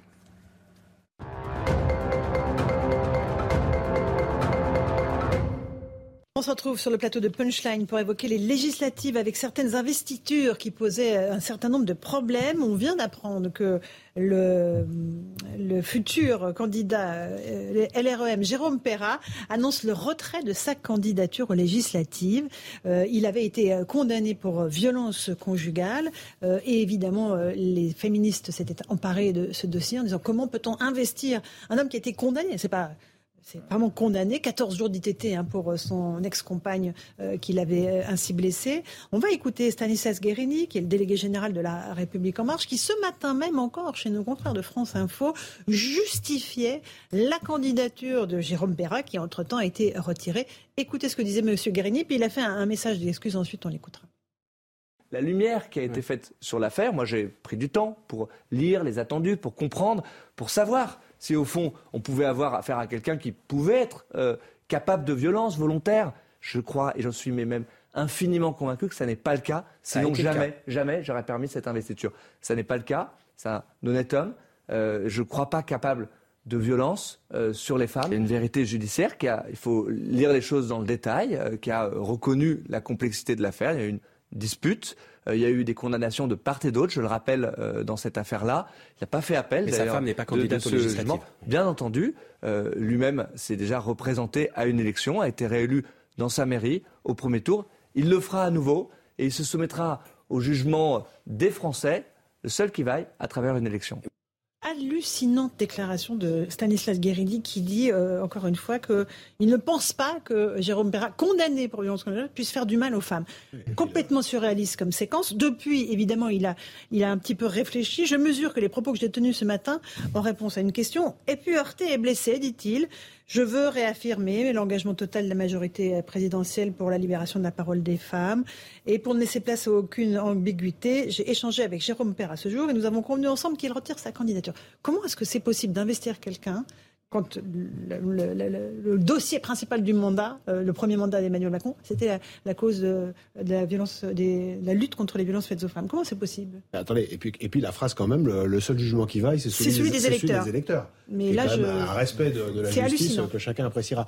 Non, mais euh, vous savez, moi, je suis, je, je, suis quand même assez effaré parce que cette, euh, cette soi-disant nouvelle manière de faire de la politique qui devait rassembler des gens formidables venus de la société civile il y a cinq ans autour d'un homme issu lui-même de la société civile et on allait voir ce qu'on allait voir. Bah maintenant qu'on en est aux réinvestitures euh, après cinq ans d'un premier mandat, on se retrouve, euh, c'est plus le et en même temps, c'est le oui mais. C'est-à-dire qu'il y a des gens qui sont condamnés, il y a des gens qui sont poursuivis, il y a un conseiller du président qui est, qui est investi avec 13 mises en examen pour des atteintes à la probité euh, publique, il y a des gens qui sont poursuivis pour harcèlement moral, il y a des gens qui ont été condamnés, il y a un député qui en a défoncé un autre à coup de casque, et qui a fait un enferme, qui a fini par ne pas se présenter, qui a fait appel et, et qui a commencé à rencontrer les plus hautes sommités du parti avant que finalement la décence euh, fasse enfin irruption dans le débat. Euh, enfin, moi, je suis quand même sidéré sidéré par, euh, au-delà des propos lunaires de, de M. Guérini ce matin, qui sont quand même révélateurs d'un état d'esprit. Hein. Mhm. Moi, je pense qu'il y a euh, là euh, des choses qui, nous en disent beaucoup sur la toute-puissance de la République en marche. Ou de Renaissance, hein, puisque c'est la Renaissance. C'est une sacrée Renaissance, là. Euh, Gérard Leclerc, un tout petit mot, on va tous vous entendre. une faute terrible de, de, de, Guérini. Et le, climat, pas le climat, le contexte plus exactement autour des violences faites aux femmes, et notamment les violences conjugales, est tel que bien évidemment c'était impossible que, que Péra puisse se présenter. Cela dit, derrière ça se pose quand même une question plus large qui est celle de quelqu'un qui a condamné, qui a fait sa peine, est-ce que euh, ensuite quelle place il mhm. peut avoir? Est-ce qu'il peut être candidat à des élections? Voilà. C'est un vrai, c'est un sujet qu'il faut. Sujet. Hein Noémie, le fait qu'il n'ait pas fait appel, ça veut dire quoi? Non, c'est vrai qu'il c'est vrai qu'il avait été condamné à une, amende de, de, de 3 000 euros dont il n'avait euh, pas fait appel. Alors lui, il avait quand même, il avait contesté. Hein, il avait parlé d'une dispute en voiture euh, où euh, qui s'était mal passé avec sa compagne. Ils étaient, en, train de parler de leur séparation. Il avait dit qu'elle avait essayé de lui arracher ses lunettes et que donc il avait porté un, un coup parce qu'il était en train de, de conduire. 14 jours d'ITT. Hein. 14 jours d'ITT. Elle avait eu des, des hématomes, des douleurs à la mâchoire, des hématomes aussi, je crois, sur les sur sur les poignets. Voilà, ce qui est sûr, c'est qu'il a été condamné et qu'il n'a pas fait appel et donc que cette condamnation est définitive. Mais c'est vrai que ça pose la question. Y y a, on voit aussi des gens qui sont, qui sont condamnés ah et qui, sont, qui restent candidats. C'est plutôt la question de l'exemplarité de ceux qui représentent le peuple français. irréprochable, me semble-t-il. Le comportement de Stanislas Guérini, ce qui, ce qui pose souci, c'est cette forme de, de poison de l'entre-soi et d'une approche assez clanique finalement, parce que il est très ferme lorsqu'il s'agit de gens qui font pas partie de sa famille politique. Donc, et tout d'un coup, cette fermeté, euh, donc, elle se, se, se dissout lorsque euh, il s'agit de quelqu'un qui est proche, avec des arguments très fallacieux. Donc, moi, je, je, je crois que c'est un honnête homme. Je, ne crois pas qu'il soit capable de violence sur les femmes. Voilà, on ne dit pas que c'est que c'est pas un honnête homme. Il a été condamné donc, parce que il a porté violence sur sa femme. Vous en avez fait la priorité du quinquennat. Euh, donc, vous avez insisté en disant libérer la parole de la femme et, il faut que nous fassions baisser les violences faites aux femmes et autres. Et puis, quand vous avez quelqu'un euh, dans votre entourage qui est auteur de violences faites aux femmes, vous ne pouvez pas l'investir pour qu'il soit représentant euh, de, la République à l'Assemblée nationale. Il y a quelque chose qui ne va pas. et pour autant, si euh, Jérôme Perra avait été investi dans un autre parti, je mhm. pense qu'ils auraient été les premiers à, se jeter dessus. c'est cette approche à géométrie variable qui, crée le malaise aussi. Donc il faut avoir une position et la maintenir pour qui que ce soit, où que ce soit que ce soit un proche. Pas de deux poids, deux mesures en permanence. Euh, on va, on va garder quelques minutes pour parler de l'Ukraine, parce que je vous en parlais en sommaire, avec la libération de 1000 soldats ukrainiens de l'usine euh, de la Syrie d'Azovstal. Euh, on estime qu'il y a encore 1000 autres soldats qui sont dans les, entrailles de l'usine. On fait le point avec Martin Mazur. C'est le dernier bastion de la résistance ukrainienne à Mariupol. Assiégée par les Russes depuis plusieurs semaines, l'usine Azovstal était, selon les autorités ukrainiennes, le refuge de près de 1000 soldats ukrainiens retranchés dans les galeries souterraines. Ce mercredi, un dirigeant séparatiste pro-russe affirme qu'il y avait initialement plus de 2000 personnes dans l'usine et qu'il y resterait donc près d'un millier de militaires ukrainiens. Mais selon le porte-parole du ministère russe de la Défense, la quasi-totalité des soldats ukrainiens retranchés dans la Syrie auraient déposé les armes. À Mariupol, les combattants de l'unité nationaliste Azov et les combattants ukrainiens bloqués à l'usine Azovstal ont continué à se rendre. Au cours des dernières 24 heures, 694 combattants se sont rendus, dont 29 blessés. Au total, depuis le 16 mai, 950 combattants se sont rendus, dont 80 blessés. Le ministère russe n'a donné aucune indication quant au sort réservé à ces soldats. Les autorités ukrainiennes, quant à elles, souhaitent organiser un échange de prisonniers de guerre. Thibault de Montréal, on voit cette évacuation partielle hein, des, blessés ukrainiens. Est-ce qu'il y a une chance qu'un jour ils puissent être échangés avec des prisonniers russes? D'abord, je pense qu'il manque un, tout petit point d'analyse qui me paraît important de rajouter c'est que euh, la résistance euh, dans cette usine a été un point de fixation qui a quand même considérablement entravé la capacité de manœuvre de l'armée russe et lui a sans doute fait perdre plusieurs semaines, et que c'est le, c'est Zelensky, c'est le gouvernement ukrainien qui a donné ordre à, ces hommes de finir par se rendre en disant qu'on a besoin d'avoir des héros vivants, des mmh. héros vivants. C'est-à-dire que euh, dans le, dans le récit, y compris de, propagande, il y aura eu cette résistance qualifiée d'héroïque mmh. pendant des semaines. Mmh. Euh, et, mais, pour la perpétrer, il faut euh, que ces gens, que ces combattants encore en vie le restent et que peut-être servent de monnaie d'échange qui sait peut-être dans une négociation plus vaste. Mais je trouve que c'est très intéressant d'intégrer cette dimension de choix politique ukrainien de demander la reddition euh, de ces combattants. Et alors la conséquence euh, en termes de stratégie militaire, elle va être intéressante à suivre parce que maintenant que les Russes euh, sont, sont, débarrassés de ce verrou, quand on regarde la carte hein, qui est mm. au milieu de la, de la côte sur la, sur, sur, la mer Noire, eh bien, est-ce que ça va libérer l'énergie de l'armée russe pour poursuivre à l'ouest vers Odessa et éventuellement la Transnistrie? Ça, ça va être intéressant à suivre dans les jours qui viennent. Et on voit euh, là que la Russie a réagi en expulsant un certain nombre de diplomates étrangers, Gérard Leclerc, dont 34 Français. Euh, c'est une réaction à quoi?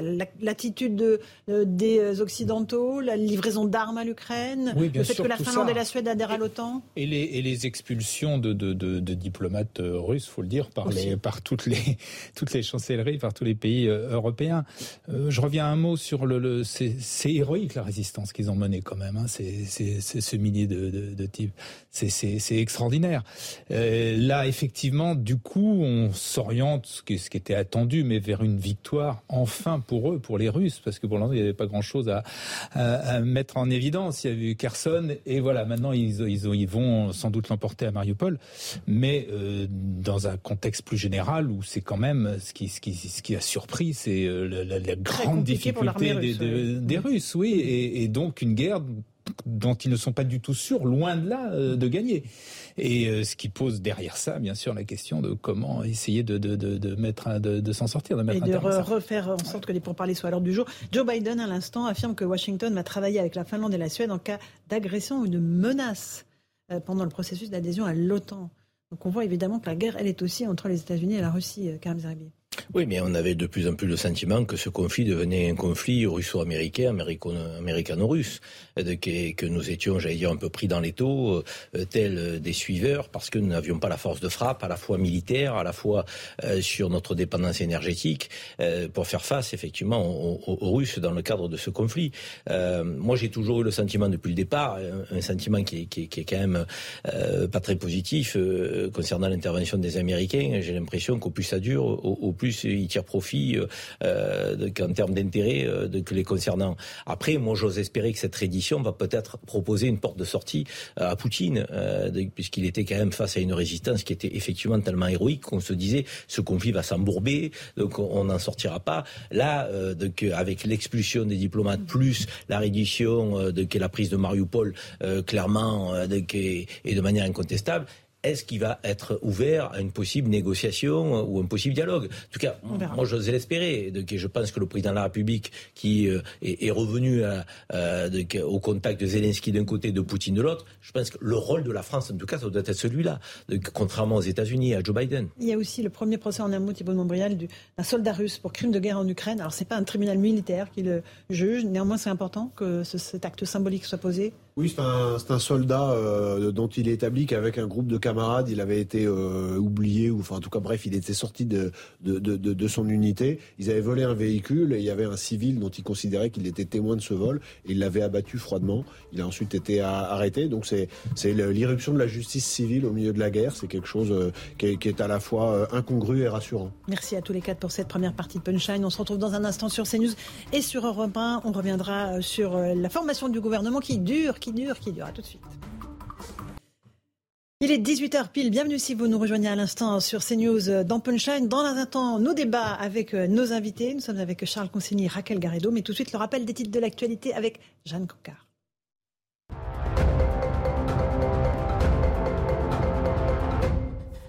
Ils sont déclarés persona non grata en Russie. Moscou annonce l'expulsion de dizaines de diplomates européens, dont 34 Français doivent, quitter le pays d'ici deux semaines.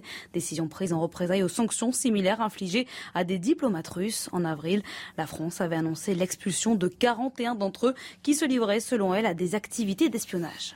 En Ukraine, sur le site Azovstal à Mariupol, le Kremlin affirme que 959 combattants ukrainiens se sont constitués prisonniers depuis ce lundi, sans que l'on sache quel est le sort qui leur est réservé par les autorités russes, alors que Kiev parlait la semaine dernière de 1000 soldats encore présents dans l'usine, ce qui signifierait que la quasi-totalité d'entre eux ont quitté la poche de résistance ukrainienne.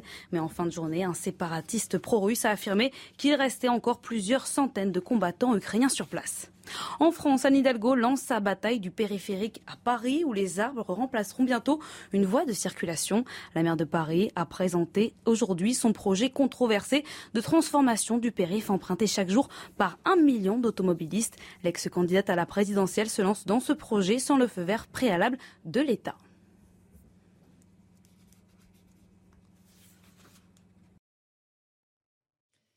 Et on se retrouve sur CNews et sur Europe 1. Bienvenue à nos auditeurs qui nous rejoignent à l'instant. On est avec euh, deux avocats. Raquel Garrido, avocate, bonsoir. Bonsoir. Engagée du côté de la France Insoumise. Charles Consigny, bonsoir, avocat. Bonsoir. Engagé du côté des Républicains. On va évidemment parler de l'actualité politique avec ce remaniement qui se fait attendre. Enfin, c'est même pas un remaniement, c'est un nouveau gouvernement qui se fait attendre. Euh, visiblement, le président et sa nouvelle première ministre, Elisabeth Borne, prennent leur temps. Euh, on va rejoindre à Matignon Elodie Huchard qui se trouve avec Jean-Laurent Constantini devant euh, le domicile et le bureau en fait du Premier ministre. Bonsoir Elodie. Euh, grosse journée de consultation aujourd'hui pour Elisabeth Borne. Oui, effectivement, pas de composition du gouvernement, mais la Première ministre n'a pas chômé. Beaucoup moins d'aller-retour d'ailleurs que sur la journée d'hier où elle s'était rendue euh, deux fois à l'Elysée. Aujourd'hui, Elisabeth Borne a surtout beaucoup consulté. D'abord ses prédécesseurs. Elle s'est entretenue avec Édouard Philippe, avec Bernard Cazeneuve. L'occasion évidemment pour elle de glaner quelques conseils. Elle a eu aussi au téléphone certains piliers de la majorité. Et puis, comme c'est de coutume finalement, quand une nouvelle personnalité euh, arrive à Matignon, elle va parler aussi avec les partenaires sociaux, les associations d'élus, notamment euh, demain matin. Évidemment, c'est une séquence euh, très chargée pour la Première ministre. Il faut d'abord effectivement se faire connaître de tous ses futurs partenaires. Et puis évidemment, dans toutes les têtes, il y a ce futur gouvernement. Pourquoi? Parce que pour les ministres sortants, évidemment, l'attente commence à être longue. Depuis le 24 avril, date de réélection d'Emmanuel Macron, ils attendent de savoir à quelle sauce ils vont être mangés. Et puis pour les entrants aussi, c'est compliqué. Il y en a beaucoup pour qui il y a vraiment du suspense. Ils attendent le coup de fil libérateur. A priori, on se dirige vers une nomination du gouvernement demain et puis un premier conseil des ministres vendredi. Merci beaucoup, Hélène Huchard. Avec Jean-Laurent Constantini à Matignon, Raquel Garrido. Ça dure, ça dure, et pendant ce temps, les oppositions sont un peu bloquées, elles ne peuvent pas critiquer le nouveau gouvernement, il n'y en a pas. Oh bah vous inquiétez pas, de toute façon. Oui, vous, vous ne prévenez pas. Pendant ce temps, en réalité, on prépare le prochain gouvernement. On est quand même dans une période d'entre-deux où le gouvernement est vraiment en intérim, puisque nous sommes en pleine campagne législative, que la nation euh, va choisir des représentants le 12 et 19 juin sur la base de programmes, et que la majorité qui sortira de cette Assemblée nationale-là sera à même euh, bah, d'être reflétée dans la composition du pouvoir exécutif, donc du nom du Premier ministre et de tout le gouvernement. Et nous, soit qu'on travaille, bien sûr, c'est que ce soit voilà, Jean-Luc Mélenchon, Jean-Luc Mélenchon qui est donc plus de 290 voix. Euh, c'est ça, 289 députés. sur 577. Euh, pour l'instant, les sondages mettent la nouvelle Union populaire en tête mhm. des forces politiques pour les élections législatives. Alors j'ai un petit, euh, comment dire, incompréhension avec certains sondeurs qui mettent devant la, qui mettent la nouvelle Union populaire devant, mais en revanche qui en nombre de députés donnent En Marche euh, loin devant. je trouve que là, il y a un petit hiatus quand même de compréhension. Il y a le second tour, en fait, tout simplement. Allez-y. Euh, moi, moi, je, je, d'abord. Euh, Emmanuel Macron et sa majorité, ils ont un bilan. Donc, euh, on, moi, moi, je ne serai pas, si je suis élu euh, député, je ne vais pas aller euh, critiquer tout de suite tout ce qui sera fait d'entrée de jeu. déjà, je m'intéresse au bilan. Je pense que le bilan, il est très contrasté, voire pas terrible sur beaucoup de sujets.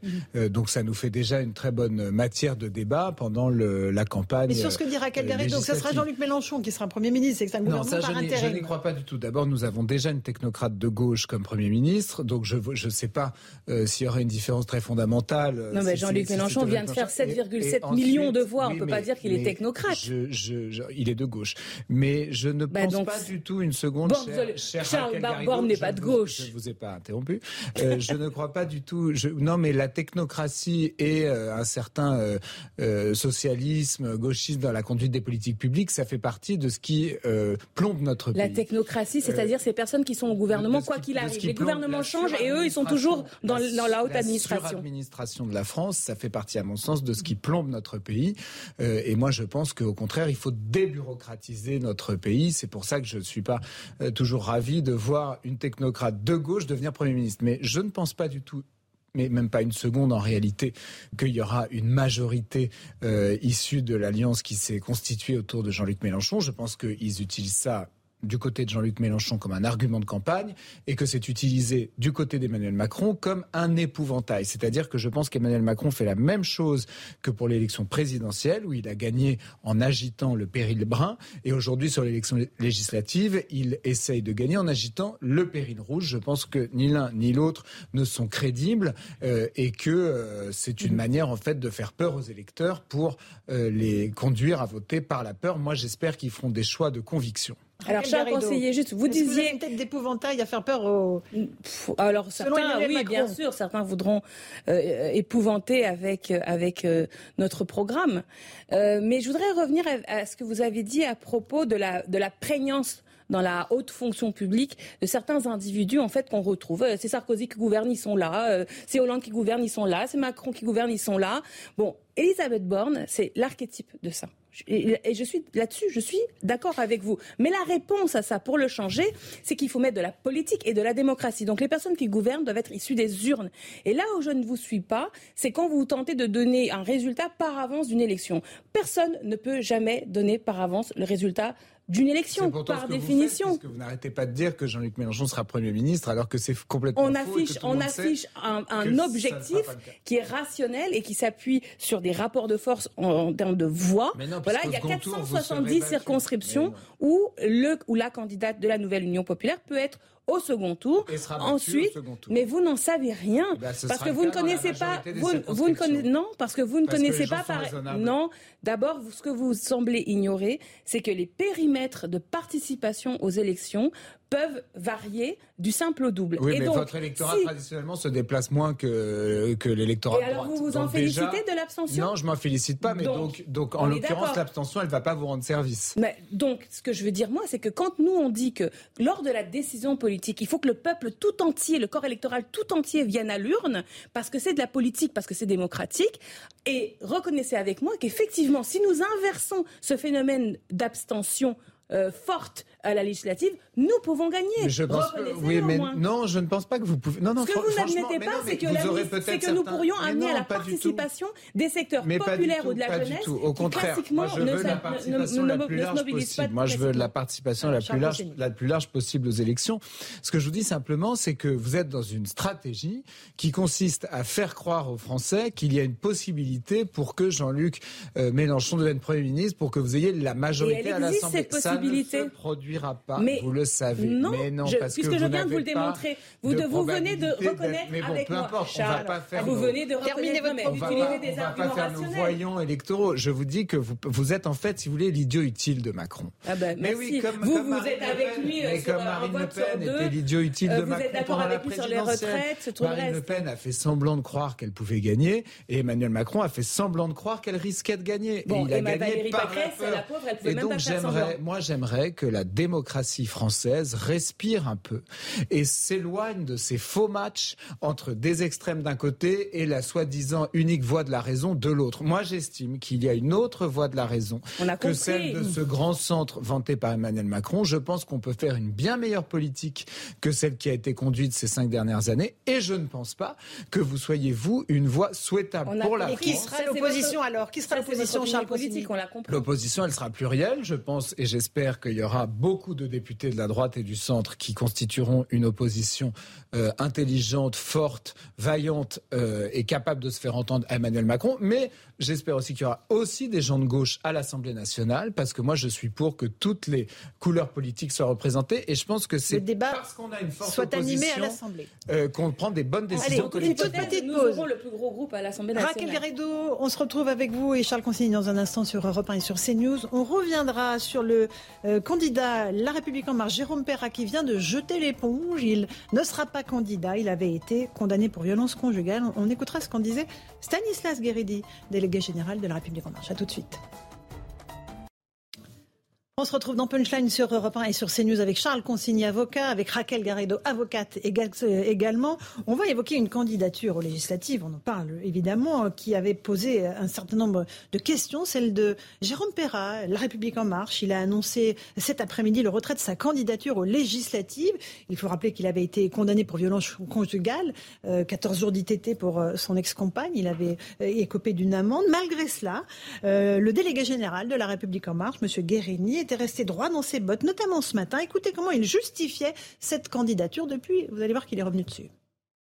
la lumière qui a été faite sur l'affaire. Moi, j'ai pris du temps pour lire les attendus, pour comprendre, pour savoir si au fond on pouvait avoir affaire à quelqu'un qui pouvait être euh, capable de violence volontaire. Je crois, et j'en suis même infiniment convaincu que ça n'est pas le cas. Sinon, jamais, cas. jamais j'aurais permis cette investiture.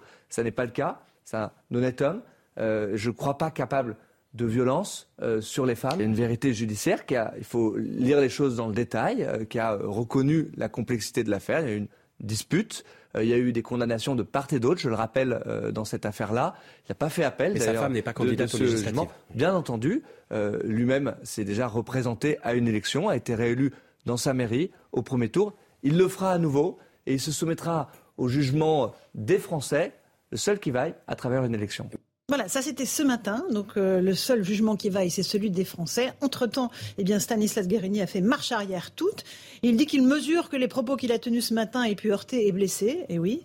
Et pour ne laisser place à aucune ambiguïté, dit-il, sur nos engagements, j'ai échangé avec Jérôme Perra ce jour et nous avons convenu ensemble qu'il retire sa candidature. Raquel Garrido. Euh, je suis affligée. Je trouve que la position de Stanislas Guérini euh, montre un visage absolument pathétique, pathétique de ce mouvement en marche, désormais appelé Renaissance. En fait, si on réfléchit, qu'est-ce qui s'est passé? Le président de la République lui-même, Emmanuel Macron, a personnellement choisi les candidats en marche. En tout cas, c'est ce qui a été dit et c'est euh, ce qu'écrivent les candidats dans leur matériel de campagne. Vous le noterez, j'ai été choisi par le président. Donc, tant que le président disait c'est Péra, tout le mouvement s'aligne de la base mhm. au sommet.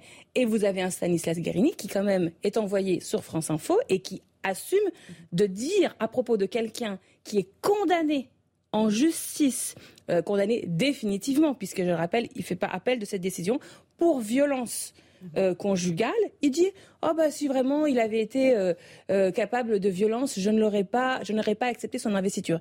Et là, plouf, il se retourne comme une crêpe parce qu'on imagine que quelque part au château, quelqu'un a dit maintenant on siffle la fin de la récré. Pourquoi? Parce que le mouvement MeToo politique, qui est une des nouvelles vagues euh, du mouvement MeToo en général, a maintenant mis des seuils d'exigence très forts qui s'appliquent dans la classe politique et qui euh, doivent aussi entrer dans la monarchie présidentielle, même contre la volonté du président. Et on va parler dans un instant de, l'affaire Tabouaf, qui, qui, a trait à cela. Oui. Charles Consigny sur cette affaire Jérôme Perra, qui finalement se retire des législatives.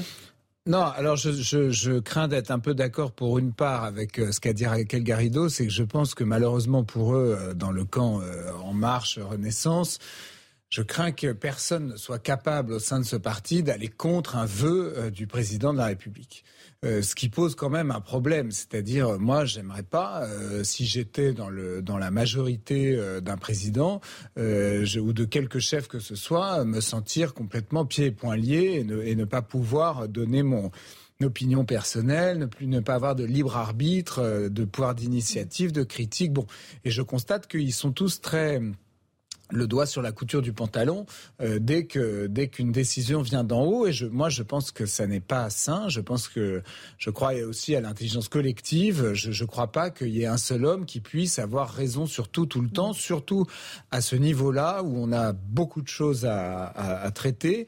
Euh, on peut pas forcément euh, être voilà. mais, là on ne fait pas le procès de Jérôme Perrin. Il, il a eu lieu il a été condamné. On se pose des questions sur la façon dont le délégué général de la ben, République en marche le défend ben, justement, contre ben, toute, que je vous dis, c'est que je, tout réaliste. c'est exactement ce que je dis, c'est que je pense qu'il que malheureusement, euh, c'est un parti, euh, ce parti euh, d'Emmanuel Macron, dans lequel il y a qui est pas, prêt à dire, mais dans lequel il n'y a pas de Monsieur libre parole. Pas avec les femmes, alors mais dans lequel il n'y a pas de libre parole. Si Emmanuel Macron disait euh, le ciel est le ciel est, est mauve en pleine nuit, eh ben les, les, les, les, députés en marche et les, et les, et les gens de ce parti se précipiteraient pour dire que le président a raison. C'est ça, aussi le, problème. C'est vraiment les prémices de la majorité godillote. On, on, on revient à ce qu'on a vécu entre 2017 et 2022. Quand, vous allez vers, quand ils voteront tout ce que leur le président même si c'est contre l'intérêt des femmes. Raquel et essayez de respecter.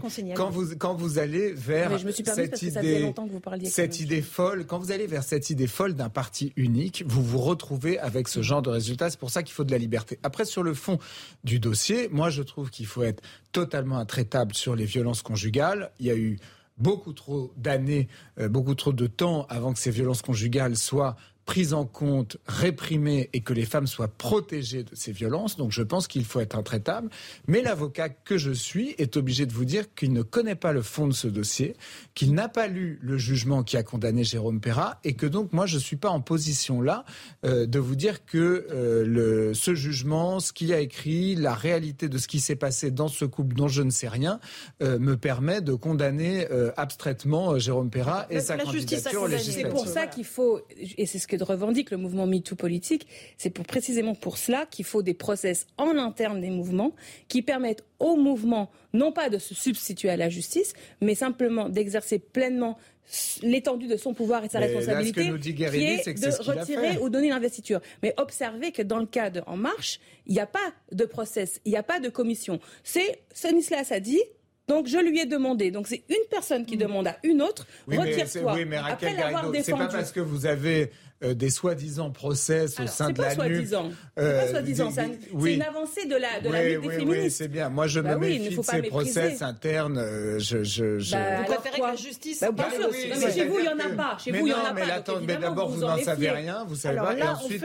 la citation du politburo, si vous voulez, c'est un truc On fait référence à comment ça se passe. Juste, on va expliciter à nos auditeurs et nos téléspectateurs. S'il vous plaît, le conseil de la NUP. On parle de l'affaire Tahabouaf. Euh, qui était euh, pratiquement qui était investi hein, par la France insoumise dans une circonscription, qui finalement a retiré euh, cette, sa candidature après un certain nombre de révélations d'agressions sexuelles qui ont été faites en interne dans un comité que la France insoumise a mis en place. C'est pas des révélations justement, parce que révélation, il y a ce côté journalistique, public, tribunal populaire, des réseaux ou quoi. En fait, il y a un signalement qui est fait à une instance, qui est une instance qui n'est pas très ancienne hein, et qui, on le voit par exemple à la droite, ils en ont pas, en marche, ils en ont pas pas qu'on n'en a pas. Nous, on non, a mais dites-nous alors. dites-le nous, dites-nous comment ça marche. parce que nous, on n'a pas une passion Vous avez une commission secrète. Mais c'est pas parce qu'on n'a pas comme vous la passion de l'administration et la passion de l'instance interne et la passion de la commission que qu'on n'en a pas créé. Je veux dire, nous, on a des gens qui ont des jobs. Il y a un président, il y a un secrétaire général. Quand il y a un problème, on remonte eh ben, aux dirigeants du parti sans forcément eh qu'il y ait besoin d'une commission spéciale dans laquelle siégerait je ne sais quel sage de la France insoumise. Tous les deux, nous sommes avocats. Donc, nous avons euh, un biais professionnel, c'est qu'effectivement, nous sommes très attachés à la présomption d'innocence, à, au droit de la défense, au fait que la vérité judiciaire doit apparaître après un débat contradictoire mhm. où les plaignants et les mis en cause doivent pouvoir contradictoirement se défendre. Bon, alors ça c'est une chose. En matière de violence sexuelle et sexiste, premièrement, le process judiciaire n'est pas super, euh, comment dire, efficace. Beaucoup, les chiffres montrent qu'il y a très peu euh, de condamnations et donc il y a une frustration judiciaire du point de vue des femmes qui n'arrivent pas à, être. Euh, Ça veut dire que la justice ne sert à rien. Justice, non, elle ne sert pas à rien, mhm. mais qu'il faut trouver les moyens d'améliorer tout ça. Mais ça, c'est à la limite à ce stade un autre sujet.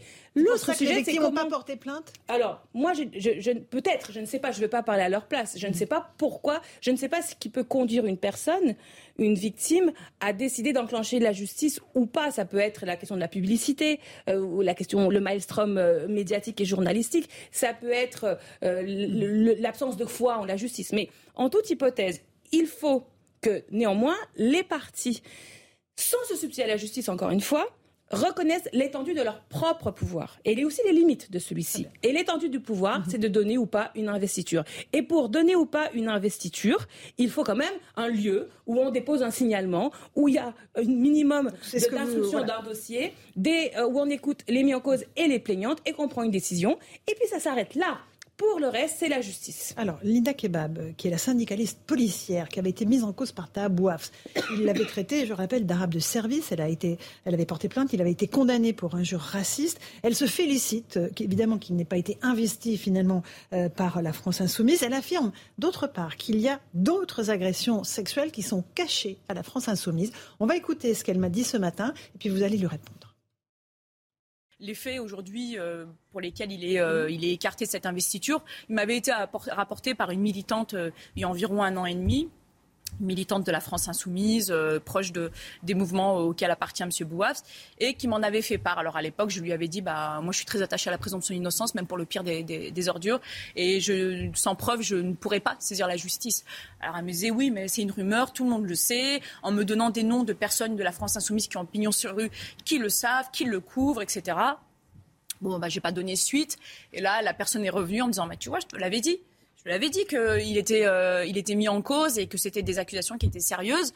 Sauf que derrière ça, elle me sort d'autres noms, d'autres personnes aujourd'hui qui ont pignon sur rue euh, et qui ont accès à des plateaux médiatiques et qui seront potentiellement élus de la France insoumise et qui sont accusés également des mêmes faits. Des, mêmes, faits et qui sont intouchables et qui sont euh, couverts par euh, d'autres personnalités de la France insoumise euh, qui sont également publiques. Et moi, aujourd'hui, j'ai envie de la croire. Alors évidemment, je vous ai dit, moi, je suis très légaliste, je suis très attaché à l'état de droit, je suis très attaché à la présomption d'innocence. Et moi, je pense en effet que la, la justice devrait mettre son nez dedans. Que répondez-vous à Linda Kebab qui parle d'une omerta, d'un système euh, à la France insoumise bah, je pense pour couvrir les agressions Je, pense que, comment dire, euh, là, pour le coup, cette espèce de, de, de, de dégueulis d'informations qui n'en sont pas, en fait, c'est que l'homme qui a vu l'homme, des oui-dire, on dit pas qui, on dit pas quoi, euh, de la part de cette fonctionnaire de police, sont, à mon avis, contraires à sa propre déontologie, à, ses règles professionnelles. Elle, elle est policière. Mhm. Donc si elle elle a connaissance de faits délictuels ou criminels, bah, c'est quand même son travail. Euh, de, faire en sorte que la justice passe. Enfin, comment dire, un policier à qui on dit euh, il y a un délit ou un crime et qui ne fait rien parce qu'il dit ah non il y a présomption d'innocence, ça ressemble en fait un peu à ce que vivent un tas de plaignantes dans les commissariats et qui des fois ne se sont pas entendues. Euh, pour le reste, c'est une charge en fait politicienne. On sait très bien que Linda Kebab, elle est hostile à la nouvelle Union populaire. Nous sommes en campagne. Elle a été largement insultée aussi. Hein. Oui, oui, non, mais attendez, moi je ne défends pas spécialement les, injures de part et d'autre. Mhm. Ce que je relève juste, c'est que du point de vue du droit des femmes et du droit des, militantes, en fait, aussi souvent à être entendues euh, dans le cadre des partis politiques par rapport aux violences sexuelles et sexistes. J'y reviens parce que c'est ça la novation, c'est ça qui est nouveau. Donc quand vous avez un clan, euh, un, comment dire, euh, un conflit d'intérêts, et quelqu'un qui, à l'intérieur du mouvement, dit lui, il, il m'a. Je parle même pas d'agression sexuelle, parlons tout simplement de sexisme. La tendance depuis toujours, c'est que le clan protège les siens. Bon, l'affaire Tahabouaf mhm. montre que même quelqu'un qui est très défendu dans le mouvement euh, peut être écarté de façon très rapide. S'il n'y avait pas eu de révélation de presse, il n'aurait pas été, euh, il aurait été démis. Non, la révélation de presse ne porte pas sur les faits, porte sur euh, l'éviction. Donc il n'y a pas de révélation de presse. La révélation de presse, il n'y en a pas d'ailleurs révélation de presse. En fait, moi là c'est l'avocate qui vous parle. Nous ne savons pas, personne ne sait euh, en fait ce que, ce que dit euh, le signalement. Personne ne le sait. Et moi personnellement comme avocate, je veux vous dire que je préfère vraiment pas que, comme vient de faire Linda Kebab là, c'est-à-dire, on va à la télé, on fait le tribunal utiliser la foule des réseaux, comme le fait Linda Kebab, c'est détester la justice, c'est détester le débat contradictoire devant les tribunaux, c'est détester les libertés publiques. Et je suis, je suis vraiment, vraiment inquiète que quelqu'un comme ça euh, soit euh, dans le fonctionnaire de police parce qu'elle ne comprend rien à la justice, visiblement. Non, moi je ne sais pas trop quoi dire sur le sur ce sujet. Je ne sais pas euh, ce qu'a ce que ce que ce que ce qu'a comme élément Linda Kebab pour dire ce qu'elle dit. Je, je, je, trouve néanmoins, mais c'est une appréciation personnelle, qu'entre ce qu'elle dit et ce que vous dites là sur vos instances internes, sur ceci, cela, je sais pas. Moi, j'ai toujours trouvé qu'il y avait un côté un peu sectaire à la France insoumise, euh, une espèce de dévotion du chef, euh, un côté un mais peu. Quel rapport on vous parle euh, bah, d'écouter la parole des femmes C'est pas votre proposition à vous Si on ne fait pas, si on fait pas comme on a fait nous, Cessez de m'interrompre à chaque fois. Il y a l'air d'y avoir une ambiance assez étouffante en fait dans ce dans ce parti. Ah Alors c'est peut-être vu de l'extérieur. Hein, en fait, vous protégez Tahabouaf vous, vous, pensez qu'on a maltraité Tahabouaf J'ai je, je, l'impression que vous naviguez dans quelque chose d'assez euh, Est-ce que vous trouvez que Tahabouaf est victime d'injustice de la part du étouffant. Non, mais moi, ça m'intéresse pas du tout Tahabouaf. Ben, c'est ça dont on parle. Euh, Pardon. Nous parlons euh, précisément de cela. S'il a un passif qui fait qu'il n'est pas exemplaire et que donc il n'est pas digne de, des fonctions auxquelles il prétend, c'est très bien de l'écarter. Là-dessus, il n'y a aucun problème. Bon, bah merci, bah mais, mais, oui, non, mais je, je vous le dis, mais, mais j'observe aussi qu'il y a une ambiance que je trouve qui a l'air bizarre à la France insoumise. Il y, a, un climat entre vous, mais qui a toujours été comme ça à l'extrême gauche, de toute façon. Parce que la droite, c'est bien connu. On n'est jamais tous assez à gauche. C'est bisous sur la bouche et compagnie. On n'est jamais. On le voit d'ailleurs dans la façon dont la candidate a été traitée par, par vos propres élus. Elle a très été soutenue, Valérie Pécresse. Oui, vous, mais pas les autres. On est d'accord. titres, il est 18h30 sur Europe 1 et sur CNews. Jeanne Cancard.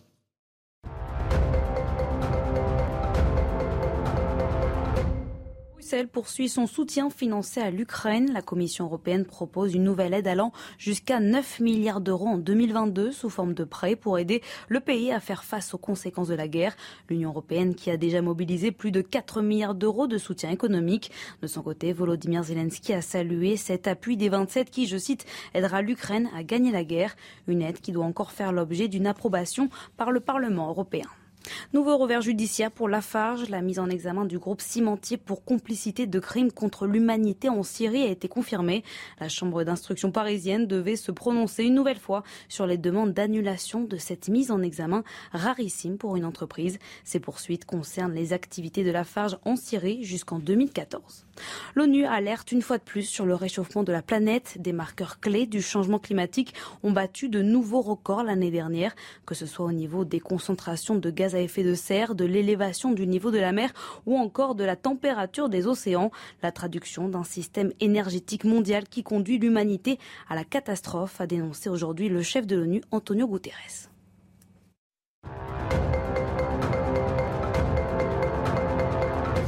18h31 sur CNews et sur Europe. On fait une toute petite pause. On se retrouve dans un instant avec Charles Consigny, avec Raquel Garrido. On va continuer à parler de l'actualité. On va parler du climat, record de chaleur battu ou égalé dans le sud-est et le sud-ouest. La question écologique est au centre du débat. Et puis on ira aussi à Grenoble, où, euh, vous le savez, le maire de Grenoble est très critiqué à la fois par le Parti communiste et par le Parti socialiste pour avoir autorisé euh, le burkini dans les piscines municipales. À tout de suite. On se retrouve sur Europe 1 et sur CNews dans Punchline. On est toujours avec Raquel Garrido, avocate et évidemment impliquée à la France Insoumise. Euh, Charles Consigny, avocat aussi impliqué chez les Républicains. On va parler du maire de Grenoble qui a été très critiqué ces derniers jours, notamment par le Parti communiste et le Parti socialiste, qui sont pourtant alliés au sein de la NUPES, après l'autorisation du burkini dans les piscines municipales. Sur place, on va rejoindre notre correspondant Olivier Madinier. Euh, bonsoir Olivier. Euh, la décision a été votée par le conseil municipal, l'autorisation du burkini, mais est-ce qu'elle sera appliquée concrètement? Écoutez, effectivement, on peut se, se poser euh, la question. En théorie, euh, cette mesure a été votée lundi soir lors du conseil municipal euh, et elle devrait rentrer en vigueur dans les piscines de Grenoble le 1er juin prochain. Mais la justice pourrait en décider autrement. Il y a d'abord un recours qui a été déposé hier devant le tribunal administratif de Grenoble, recours déposé par l'opposition municipale, 14 conseillers municipaux emmenés par Alain Carignon, leur avocat, a déposé un mémoire extrêmement circonstancié et argumenté d'une vingtaine de pages. Et puis, il y a euh, le référé que devrait déposer euh, le préfet au nom euh, de l'État. Gérald Damanin, hier, a redemandé au préfet de déposer ce référé. Pour l'instant, à, à la préfecture, les services juridiques étudient la délibération de lundi soir, mais ce référé devrait être déposé dans les tout prochains jours. Merci beaucoup pour ces précisions, Olivier Charles Consigny, sur cette affaire du Burkini, qu'est-ce que, qu'est-ce que vous en pensez? On en fait trop euh? Non, est-ce qu'on en fait trop? C'est moins, si vous voulez, c'est, y a, y a, moins urgent que le climat, par exemple, mais pour moi, c'est pas un petit sujet pour autant. Euh, je pense que moi, je suis un peu, en tant que libéral, un peu tiraillé sur la question, donc j'ai dû me faire une opinion, euh, parce qu'en tant que libéral, moi, ma, ma première inclination, inclinaison, c'est de dire, bah, chacun s'habille comme il veut, et puis il n'y a pas de, de sujet. Euh, après, on est un pays, on doit faire euh, attention à quelles valeurs on défend, à qu'est-ce qu'on devient, euh, à quels risques aussi euh, existent. Et on a vu dans le monde entier que l'islam radical, l'islamisme, le séparatisme islamique, malheureusement, c'est un risque. Et on ne peut pas être naïf par rapport à ça. Il y a beaucoup de pays qui ont sombré dans l'islam radical et qui en souffrent énormément. Il y a des territoires aussi dans les démocraties qui souffrent aussi de l'islam radical et donc on doit être vigilant. Et moi, après avoir réfléchi au sujet, je pense que euh, le burkini ne faut pas l'autoriser euh, dans mm. les piscines municipales parce que je pense que c'est un, vêtement. Au nom de la laïcité ou au pour nom du plusieurs Pour plusieurs raisons. D'abord, moi, en premier lieu plutôt le féminisme, parce que je trouve que c'est un, un, vêtement qui témoigne d'une certaine soumission euh, des femmes aux hommes. Après tout, c'est pas les hommes qui portent euh, une tenue spéciale. Alors vous me direz, il y a le maillot de bain réglementaire pour hommes dans les piscines, qui est pas particulièrement euh, euh saillant pour tout le monde et, et, dont on aimerait bien se, se passer par. Mais, mais précisément, on fait bien cette obligation-là pour des raisons d'hygiène. Je ne vois pas pourquoi, parce qu'on serait faible face à une revendication communautaire, on autoriserait euh, l'extrême inverse. Donc vous êtes plutôt pour l'interdiction Donc moi, je suis pour l'interdiction du burkini. Raquel Garrido. Écoutez, d'abord, je voudrais rectifier quelque chose qui a été dit. Il, on a dit que euh, le conseil municipal de Grenoble avait fait, pris un, un arrêté, une délibération, pour autoriser le burkini. Non. Ah cette formule n'est pas dans, dans, dans, la, dans, la, dans la délibération, c'est pas l'objet de la délibération. L'objet de la délibération, c'est d'adopter un nouveau règlement intérieur pour les piscines et les nouvelles formulations vont permettre, par exemple, que des femmes se baignent seins nus.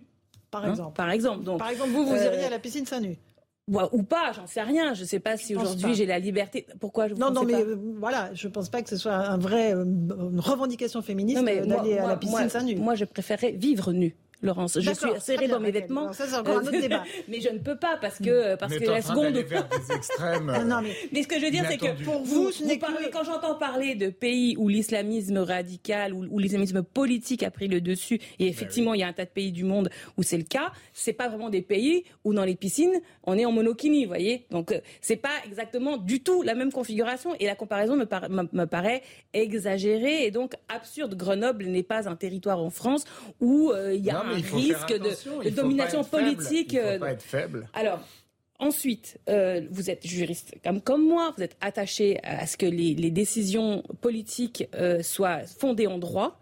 Or, les règlements intérieurs des piscines relèvent effectivement de préconisations qui sont d'ordre d'hygiène, par exemple, mais pas de la neutralité religieuse. Il n'y a pas d'obligation de, pas parler de neutralité voilà. religieuse. Donc on est d'accord que c'est pas au titre de la laïcité qu'on peut euh, décider comment on s'habille dans la rue ou dans les piscines. Et, c'est très important que les gens à la maison, les téléspectateurs, comprennent cela. La laïcité commande que le politique ne se mêle pas de religion et que la religion ne se mêle pas de politique. C'est la séparation. La laïcité est une stricte séparation. Et quand vous avez des gouvernements qui commencent à dire, à donner une opinion sur le dogme, là, vous franchissez en fait des barrières qui du coup remettent en cause la laïcité. Vous êtes pour contre le burkini alors, je, vais vous dire pourquoi je ne vous donnerai pas mon avis sur cette ah question parce que je, suis conseillère régionale et que je m'astreins à la neutralité euh, laïque sur ce sujet. Ça c'est un peu facile. Non, c'est pas facile, c'est ma conception très rigoureuse de la ah laïcité. Non, ça, je supporte pas c'est typique de l'ambiguïté de la gauche qui n'arrive pas à être courageuse sur ces sujets-là. Non, c'est une question de principe, entendez-le. Euh, on a le droit d'être anticlérical. On a le droit d'être contre les religions. on a le droit de dire. Vous donnez mais votre moi, avis mais sur moi, tout et n'importe quoi, mais là, sur, le burkini, qui est un sujet je ne donne pas important, mon avis. Écoutez, Écoutez-moi, je ne donne pas mon avis sur tout et n'importe quoi. d'un communautarisme, vous n'avez pas d'avis. J'ai vous voulez pas donner votre avis. Exactement. Pourquoi? Parce que je respecte la laïcité. Que vous le donnez sur et je ne supporte pas ces élus qui ont une laïcité à géométrie variable. C'est d'une lâcheté terrible. Non, c'est l'application de la règle. si vous n'êtes pas de la politique politicienne, Charles, franchement, si vous n'êtes pas d'accord avec les principes laïques, c'est une chose. Moi, j'y suis très attachée. Vous venez de nous dire que c'était pas un sujet laïque. Non, mais la laïcité. Vous venez de nous dire vous-même que ça n'était pas un sujet de laïcité, et là vous nous expliquez que parce qu'il s'agit d'un sujet est-ce que vous pouvez ne pas, s'il vous plaît, hystériser le débat et écouter ce que je dis. Est-ce que, je peux, est-ce que je peux terminer ce que je dis? Bon, merci. Je vous ai expliqué que la commune de Grenoble, que le, conseil municipal de Grenoble ne pouvait pas édicter de normes sur euh, comment on s'habille dans une piscine au titre de la laïcité. Ça, c'est une chose. Moi, qui suis une femme politique, d'accord, je respecte strictement la séparation entre le politique et le religieux. C'est la raison pour laquelle je vous donnerai dans ma vie mon opinion sur plein de choses pas sur le dogme. Il y a des gens qui croient. Ça veut dire c'est Charles, Charles écoutez-moi, laissez-moi terminer. Il y a des gens qui croient. Il y a des gens qui croient des choses comme que ils pensent que la Vierge Marie était vierge. Charles Consigny, Charles Consigny. Il y a des. Je suis pas mal à l'aise du tout. Pas du tout. C'est un sujet qui vous gêne parce que vous êtes. Je ne suis pas gênée. À la France insoumise avec les euh, dérives communautaristes d'un certain islam. Il y a de l'intégrisme. C'est une réalité. Il y a de l'intégrisme dans toutes les religions. Il y a de l'intégrisme dans toutes les religions. sur l'hygiène ou pas euh, peut-être, peut-être pas, je sais pas. Vous avez une opinion sur l'hygiène Par cet angle-là, vous considérez que le burkini, c'est une tenue adaptée dans les piscines? J'ai l'impression qu'il n'y a pas de problème d'hygiène dans le burkini. D'ailleurs, c'est pas un burkini. D'ailleurs, c'est pas un burkini. C'est un maillot de bain couvrant. c'est pas un burkini, c'est pas pareil. c'est vous qui en faites un sujet politique.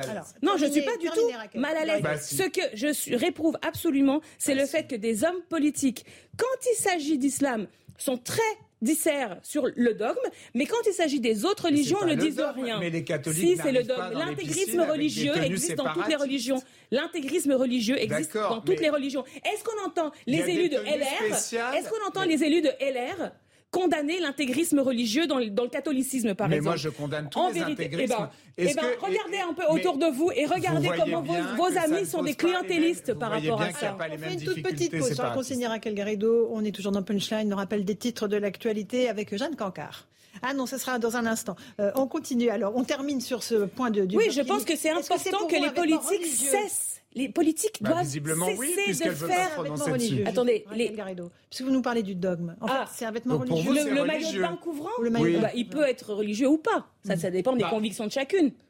Mais alors, pour celles dont c'est pas religieux, vous pouvez vous prononcer. Mais moi, je suis pas dans la tête des gens. Mais, mais c'est quand même extraordinaire. La liberté de conscience. Mais vous qui êtes un libéral, est-ce que vous respectez la liberté de conscience bah, Oui, je pense que vous parlez plus qu'une seconde. C'est très intéressant. Quelle est la contradiction Vous êtes dans des contradictions Quelle contradiction ah, Écoutez-vous parler l'un l'autre, parce bah que oui. nos auditeurs mais Quelle contradiction Laissez-moi parler. Vous êtes dans des contradictions extraordinaires. Vous nous expliquez que parce qu'il s'agit de dogmes, vous ne pouvez pas vous prononcer en tant qu'élu parce que vous respectez la laïcité. Oui. Et vous nous expliquez en même temps que c'est pas forcément un vêtement religieux, que ça dépend de chacune. Vous ne nous dites pas si à bah, vos la yeux, religieuse, je, vous peux pas je peux parler sans que vous m'interrompiez. Vous ne nous dites pas si à vos yeux c'est un vêtement religieux ou pas.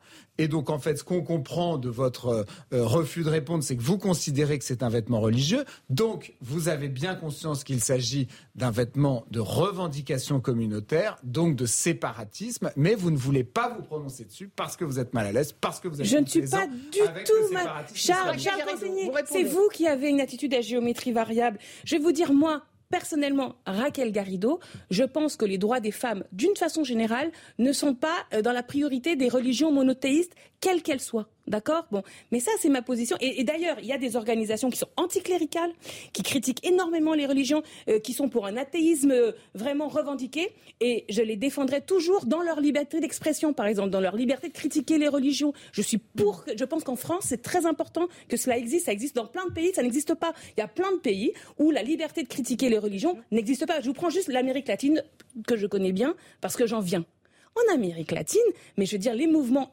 athées, anticléricaux, euh, ils n'ont pas pignon sur rue du tout. Et ben moi, je trouve ça formidable qu'en France, on puisse critiquer les religions. Après, je pense que les élus, les élus, il faut qu'ils cessent d'aller dans les, lieux de culte. Les, élus, notamment les vôtres chez vous, faites le ménage chez vous. Vos élus qui vont aux cérémonies du Kamzout, ah oui, qui vont dans les lieux de culte. Mais oui, ça pose problème. Bien, sûr, ça pose problème parce qu'une fois, parce que quand vous êtes un élu de droite qui passez votre vie euh, dans les églises catholiques, vous allez vous, vous manquez totalement de crédibilité pour dire ensuite vous les dites ruptures que bien du... y des associations anticléricales et vous, ouais. et vous, et vous tremblez devant le burkini. Vous ne voyez, vous dites je une chose pas. et son contraire. Je ne vous tremble pas. pas. Vous prononcez devant une revendication islamiste. Mais parce que vous ne vous pardonnez-moi, pardonnez-moi. Euh, parce que vous, avez, des craintes électorales, mais bon. Pas du tout. Ça vous mais pas du tout. Je suis pour la laïcité. La France Insoumise va chercher le vote Parce qu'il y a des Maghrébins, des Noirs et des Arabes. Du coup, euh, mais je dis que vous avez peur d'avoir une polémique sur le dos. Je n'ai pas peur. J'ai des principes, contrairement à vous, qui est à géométrie variable avec la laïcité. La laïcité. Vous n'avez pas de courage. La laïcité commande que les élus cessent de faire de la politique. Vous, vous êtes clientéliste. C'est vous qui êtes clientéliste. Éric Ciotti, qui va euh, aux cérémonies du 15 août et qui, chemine avec la Vierge Marie. C'est quoi il ça fait ce qu'il veut, s'il a envie Non, de il ne fait pas ce qu'il veut, il est élu. Justement, c'est ça la mais différence. Madame Ferrari fait ce qu'elle veut. Elle, elle peut dire, elle peut dire, ah bah, je non pense mais, pas qu'elle porte encore, bon, il y a une déontologie journalistique et des obligations, tout ça. Mais je veux dire, comme citoyenne, elle peut dire, euh, je ne supporte pas que les femmes euh, dans les religions ou même dans une ou plutôt, elle peut le dire. C'est très les, les, explications Non, non, non. Je vous assure que les gens qui sont attachés à la laïcité et qui en comprennent les conséquences pratiques, euh, se battent, c'est vrai, avec difficulté, tant le clientélisme est enraciné dans la politique, notamment chez vous. Mais chez nous, non. Moi, non. Regarde, je vais vous donner un exemple. Je vais vous donner un exemple. Alexis Corbière et Daniel Simonet sont les deux seuls élus à Paris qui ont voté à la fois contre l'Institut des cultures d'islam, contre euh, les, subventions aux crèches Lubavitch et contre la réfection euh, des temples protestants ultra loi 1905. Nous sommes là-dessus veux dire, critiquable. Nous n'avons zéro géométrie variable. Nous sommes pour la laïcité. Raquel Garrido. Est-ce que ce débat, est-ce que ce débat, tu parles. Est-ce que ce débat installé par Éric Piolle, parce que pour le coup c'est vraiment lui qui l'installe, est un débat qu'il faut absolument avoir? Est-ce que c'est le bon moment? Est-ce qu'il a raison? Il est votre allié, hein, évidemment, au sein de la Nupes. Oui. Alors moi je considère Il y a pas que, importants? euh, je considère que euh, le timing est évidemment euh, maladroit. Pourquoi? Parce que on est dans une situation qui suit à l'élection présidentielle. On a fait 22% euh, avec un programme qui est un programme de justice sociale, de protection euh, de l'environnement, de la sixième République, etc. Qu'ont fait nos adversaires pendant tout ce temps Ils ont essayé de placer d'autres débats euh, plutôt que, on va dire, la lutte de classe, ils ont, ils ont parlé de lutte de race, ils ont parlé d'opposition entre religions.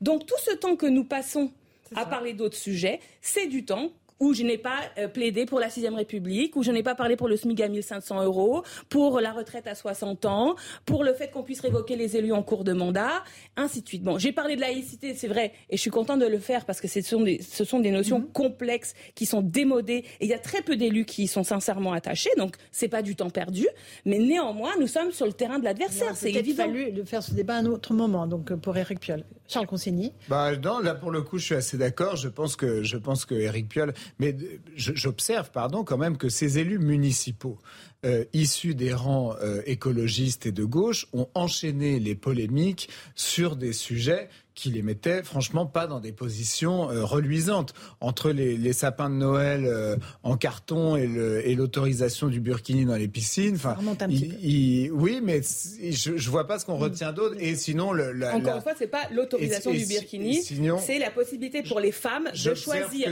tout en respectant l'hygiène, comment elles vont à la piscine. Et peut-être que ça suffit que des hommes nous disent comment il faut qu'on aille à la piscine. Peut-être. Les élus municipaux de gauche sont catastrophique partout où il passe. On le voit à Paris de manière très sensible. On le voit donc à Lyon. Euh, on l'a vu aussi. vous voulez parler de climat, de lutte contre le réchauffement climatique? On est en plein dans une semaine avec des records de température battus dans le sud-est, dans le sud-ouest, 34 degrés, 35 degrés. Euh, la lutte contre le réchauffement, elle est, elle est prioritaire. Elle passe par quoi dans notre pays? Bah, euh, elle passe par beaucoup de choses. Moi, je crois, je, je pense qu'on peut, euh, je pense que la France a beaucoup d'atouts euh, pour l'écologie. Je pense qu'on est un pays qui est capable d'innover. On est un pays qui a dans certains secteurs une industrie forte. Le nucléaire? Le nucléaire notamment, mais aussi l'aéronautique, euh, mais aussi l'informatique. On a des, on a, on est un pays qui est euh, la grande distribution. On est un pays leader dans beaucoup de domaines en réalité, la France. Et donc on a les moyens d'innover. Et je pense qu'on se sortira euh, de l'ornière du réchauffement climatique, notamment, pas seulement, mais notamment par l'innovation. moi, je suis pro-nucléaire, je l'assume. Je pense que c'est une énergie entre guillemets. je pense que ça peut être qualifié pour une part d'énergie verte malgré le sujet des déchets nucléaires et malgré le risque nucléaire. Je pense qu'on est en France en pointe sur ce sujet, donc je pense que c'est absurde de se priver d'un atout français. Euh, je crois qu'il y a, je partage l'avis général qui consiste à penser qu'il y a urgence à agir sur la mm. question écologique. Quand vous avez 50 degrés en Inde et au Pakistan, quand on, a les températures qu'on a en ce moment en France, je sais par exemple qu'on change maintenant d'arbres. Euh, quels arbres on plante selon les régions Je sais qu'on on, on plante des arbres du sud maintenant dans des régions régions qui sont plus au nord parce que euh, ils sont plus à même de, survivre. Donc voilà, je pense que c'est un sujet je vais pour passer la parole à Raquel Garrido pour qu'elle euh, parce que ça fait aussi partie des, des, euh, des, engagements et bah, des, ce sont des sujets typiquement un sujet que Jean-Luc Mélenchon a essayé de mettre sur la table pendant l'élection présidentielle et il n'a pas trouvé de contradicteur le, président Macron, bah lui déjà, il n'a pas fait campagne. En fait, il a fait un meeting à l'Arena. Donc sa campagne a commencé un jour à midi, s'est arrêtée le jour même à 15 h Il a refusé de faire des débats avec les autres. Il s'est pointé qu'au deuxième tour face à Le Pen. Donc c'était sa manœuvre, on l'a tous compris. Donc côté exécutif, euh, zéro contradicteur, zéro débat sur la question mais vous, écologique. Vous quoi? Est-ce que le nucléaire, comme le dit Charles, Non, mais là, la, question du nucléaire, ça n'a aucun rapport avec le ah réchauffement euh, climatique. Ah bon? Ben non. Pardonnez-moi, le réchauffement climatique, ça a d'abord, euh, ça a d'abord rapport avec les gaz, les émissions de gaz à effet de serre.